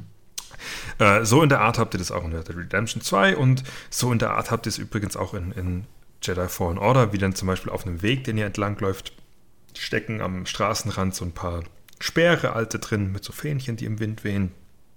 Und man sieht erstmal nur ein kleines Gebäude und dann lauft ihr 100 Meter weiter und dann habt ihr sowohl diese Fähnchen als auch das kleine Gebäude als auch eine erste kleine Ansammlung von Gebäuden. Dann geht ihr noch 50 Meter weiter und dann habt ihr sowohl die Fähnchen als auch das kleine Gebäude, also die kleine Ansammlung, als auch dann den großen Tempel, auf den der Zuschauer zusteuert. Und das ist quasi in der Konzeptart oder allgemein im Design nennt man diese, diese, diese, oder baut man darüber eine Perspektivwirkung und auch ein Storytelling auf, indem du Elemente dem Spieler vorstellst, ihn vertraut machst und ihn dann, das ist wie diese, diese Interessensverkettung, von der wir es am Anfang hatten, ihn dann entlang dieser Objekte zum POI führst. Und ähm, das kannst du in Cyberpunk dann auch durch Leuchtelemente machen, machen, äh, machen, indem du sagst, okay, du fängst der Blickwinkel, in dem du guckst, da siehst du da, wo du nicht hingucken sollst, siehst du nur kleine gelbe Elemente und da, wo du hingucken sollst, wo es wichtig ist, dann große leuchtende gelbe Elemente. Oder ähm, du läufst in ein Viertel rein und am Äußeren des Viertels hast du nur wenige Leute mit gelben Jacken und je tiefer du in dieses Viertel vordringst, dann tragen auf einmal alle gelben Jacken, weil das ist, gehört halt der Yellow Jackets Gang. Blöd formuliert, aber so könntest du ja Spielerführung im Sinne von, wo befinde ich mich, was tue ich hier und was kann ich hier tun, ähm, kannst du Spielerführung, Spielerführung ja auch angehen. Ja, wie schön, dass du immer so wie mit einem, mit einem Salzstreuer so Hinweise in die Welt streust und wenn du dann halt ihnen nachgehst, ganz unbewusst und natürlich werden sie halt einfach mehr und irgendwann bist du im Salzbergwerk. Ja, und genauso, ja. kann, genauso kannst du es in der Fantasy-Welt ja machen, indem du zum Beispiel ein ausgetrampelter Pfad. Mhm. Du musst ja nicht wirklich immer diese Holo-Anzeigen oder diese, diese wie in, in Plague Tale, diese leuchtenden Fackeln, äh, die den Wegesrand besäumen, musst du ja nicht haben. Das kann ja auch einfach, du läufst durch eine äh, du reitest wie in Red Dead oder in einem Witcher oder in Fallout 4, du stapfst durch die Gegend und dann siehst du auf einmal wie so ein Pfad links abschifft. Dann liegt da vielleicht noch ein, ein Autowrack. Und wenn du es wie in Fallout 4 machst, bist du schlau und das Autowrack, was du da links siehst, ist dann vielleicht ein Militär, ein Militär, so ein kleiner Panzer. Und daneben ist dann vielleicht noch ein umgefahrenes Schild von einer Militär, Militärbasis. So. Dann brauche ich nicht unbedingt diese Holo-Anzeige oder die Anzeige auf dem Pip-Boy, die mir sagt, dass in die Richtung eine Militärbasis liegt sondern wenn in der Spiellogik ich als Spieler da früher schon damit konfrontiert wurde, dass äh, das Symbol, was auf diesem verrosteten Panzer und das Symbol, was auf diesem Schild um diesen, auf diesem Ungefahrenen steht, mit dem Thema Militär verhaftet ist, und jetzt sind wir wieder bei der inhärenten Logik einer Spielwelt, ähm, dann werde ich wissen, okay, in die Richtung gibt es vermutlich was Militärisches. Das heißt, konnotiert mit diesem Aspekt militärisch ist dann, da gibt es vielleicht Waffen, da wird es aber wahrscheinlich auch ein paar Gegner geben und vielleicht so ein paar Roboter wie aus Fallout 4, aber gleichzeitig halt auch geilen Loot, weil Militärbasis und die Militärbasen in Fallout 4 haben eigentlich immer geilen Loot. Und dann werde ich, habe ich von ganz allein aus der Logik des Spiels heraus für mich generierte Selbstwirksamkeit im Sinne von, ich folge diesem Pfad und das habe ich mir alles selbst erarbeitet, dadurch, dass ich in der Spielwelt aufgepasst habe. Im Übrigen, genau so hat Gothic funktioniert. Weil es dir eben keine Anzeigen gegeben hat, sondern es hat dir gesagt, mach die, sperr die Lauscher auf, hör zu, was dir die Leute erzählen, halt die Augen auf in der Spielwelt und du kommst zu deinem Spielerlebnis. Ja, und das äh, bestätigt einmal mehr, dass Gothic das beste Spiel aller Zeiten ist. Nein, das bestätigt einmal mal die Faszination Gothic. Aber ich muss jetzt irgendwie tatsächlich den Fisch vom Tisch nehmen, weil der Podcast ist schon sehr lang geworden. Was? Und, Gott, du, hast, ja. du hast mir versprochen, dass wir Anfang des Jahres kein Zeitlimit haben. Ja, vier Stunden hatte ich mir eigentlich gedacht. Aber Holger muss seinen Zug erwischen. ich schiebe jetzt auf dich einfach. Okay, ja, äh, hoffentlich finde ich hier raus. Ja. Wahrscheinlich alles so komplett dunkel jetzt schon. Und nur noch ein Licht ist an das führt mich direkt zum Fahrstuhl. Wer hat sich mal verlaufen hier auf dem Weg vom Hauptbahnhof zur Redaktion? Warst du das oder Peter? Ich nicht. Da war es Peter.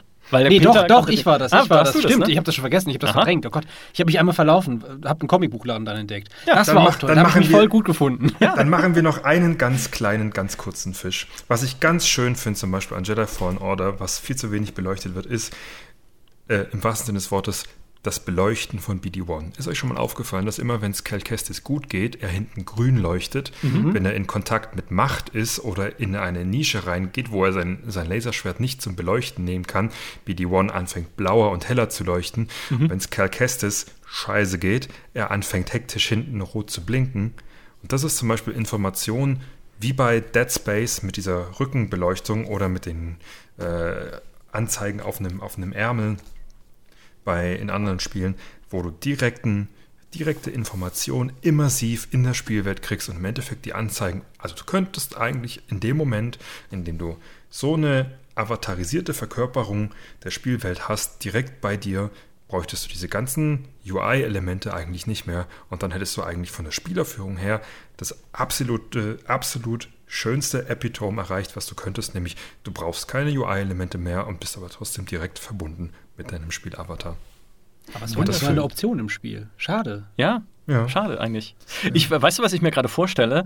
Ein neues Gothic, das, mhm. das Gothic Remake quasi, und dein Begleiter, den du die ganze Zeit dabei hast, ist Matt Oh die, Gott, die, nervigste, oh. ja, aber weißt du, der hilft dir und sagt, hey, guck mal da drüben, die Ruine, hey, geh doch mal da hin und Alter, was hast du mich wieder aufs Maul, ey, lass komm, mal in Ruhe. Komm, ich renn schon mal vor, da hinten ja, ist und, irgendwas. Und der Hardcore-Modus ist, wenn du ihn umbringst, weil er dich nervt, aber dann hast du halt auch keine Hilfe mehr, ne? Und äh, das muss dann jeder für sich selbst entscheiden. Und in Zelda kannst du irgendwann die nervige Fee erschlagen. Ja. listen, listen, nee. Ja. Gut, ja. Äh, mit diesen wundervollen Bildern ähm, beschließen wir diese illustre Talkrunde. Georg Paul, vielen Dank einmal Sehr mehr gern. für deine Expertise. Ich glaube, über das Thema können wir locker nochmal einen zweiten Podcast machen irgendwann. Und, ja, du hast äh, ja meine Nummer. Richtig, und das werden wir auch tun. Ja, das, äh, das werden wir definitiv auch tun. Es gibt noch super, so unfassbar viele Designthemen, die wir anschneiden können und auch noch werden in diesem Podcast. Für dieses Mal nochmal vielen, vielen Dank. Vielen sehr Dank, Holger. Gern, sehr gern. Bitte, bitte. Und äh, vielen Dank an alle, an alle, an alle, allen. Vielen Dank allen, die uns zugehört haben. Wenn euch dieser Podcast gefallen hat, dann wie immer unser kleiner Hinweis sei euch GameStar Plus ans Herz gelegt. Diesen Monat mit der Vollversion Star Wars Jedi Knight 2 Jedi Outcast. Eines der besten Star Wars Spiele aller Zeiten, schon ein paar Tage älter, aber wer das nicht gespielt hat, muss es dringend nachholen von unserem ja, Partner vor, Games vor allem, vor allem dann auch gleich mit Fallen Order vergleichen, dann wisst ihr nämlich ganz eindeutig, welches das bessere Jedi-Spiel ist und ich gebe euch einen Tipp, es ist nicht Fallen Order. Perfekt. Drop the mic. Außerdem exklusive Artikel, Videos und jede zweite Podcast-Folge gibt's auch nur für Mitglieder von GameStar Plus, zum Beispiel die nächste. Bis dahin, macht's gut. Tschüss. Dankeschön fürs Zuhören. Ciao, ciao. Ciao, ciao.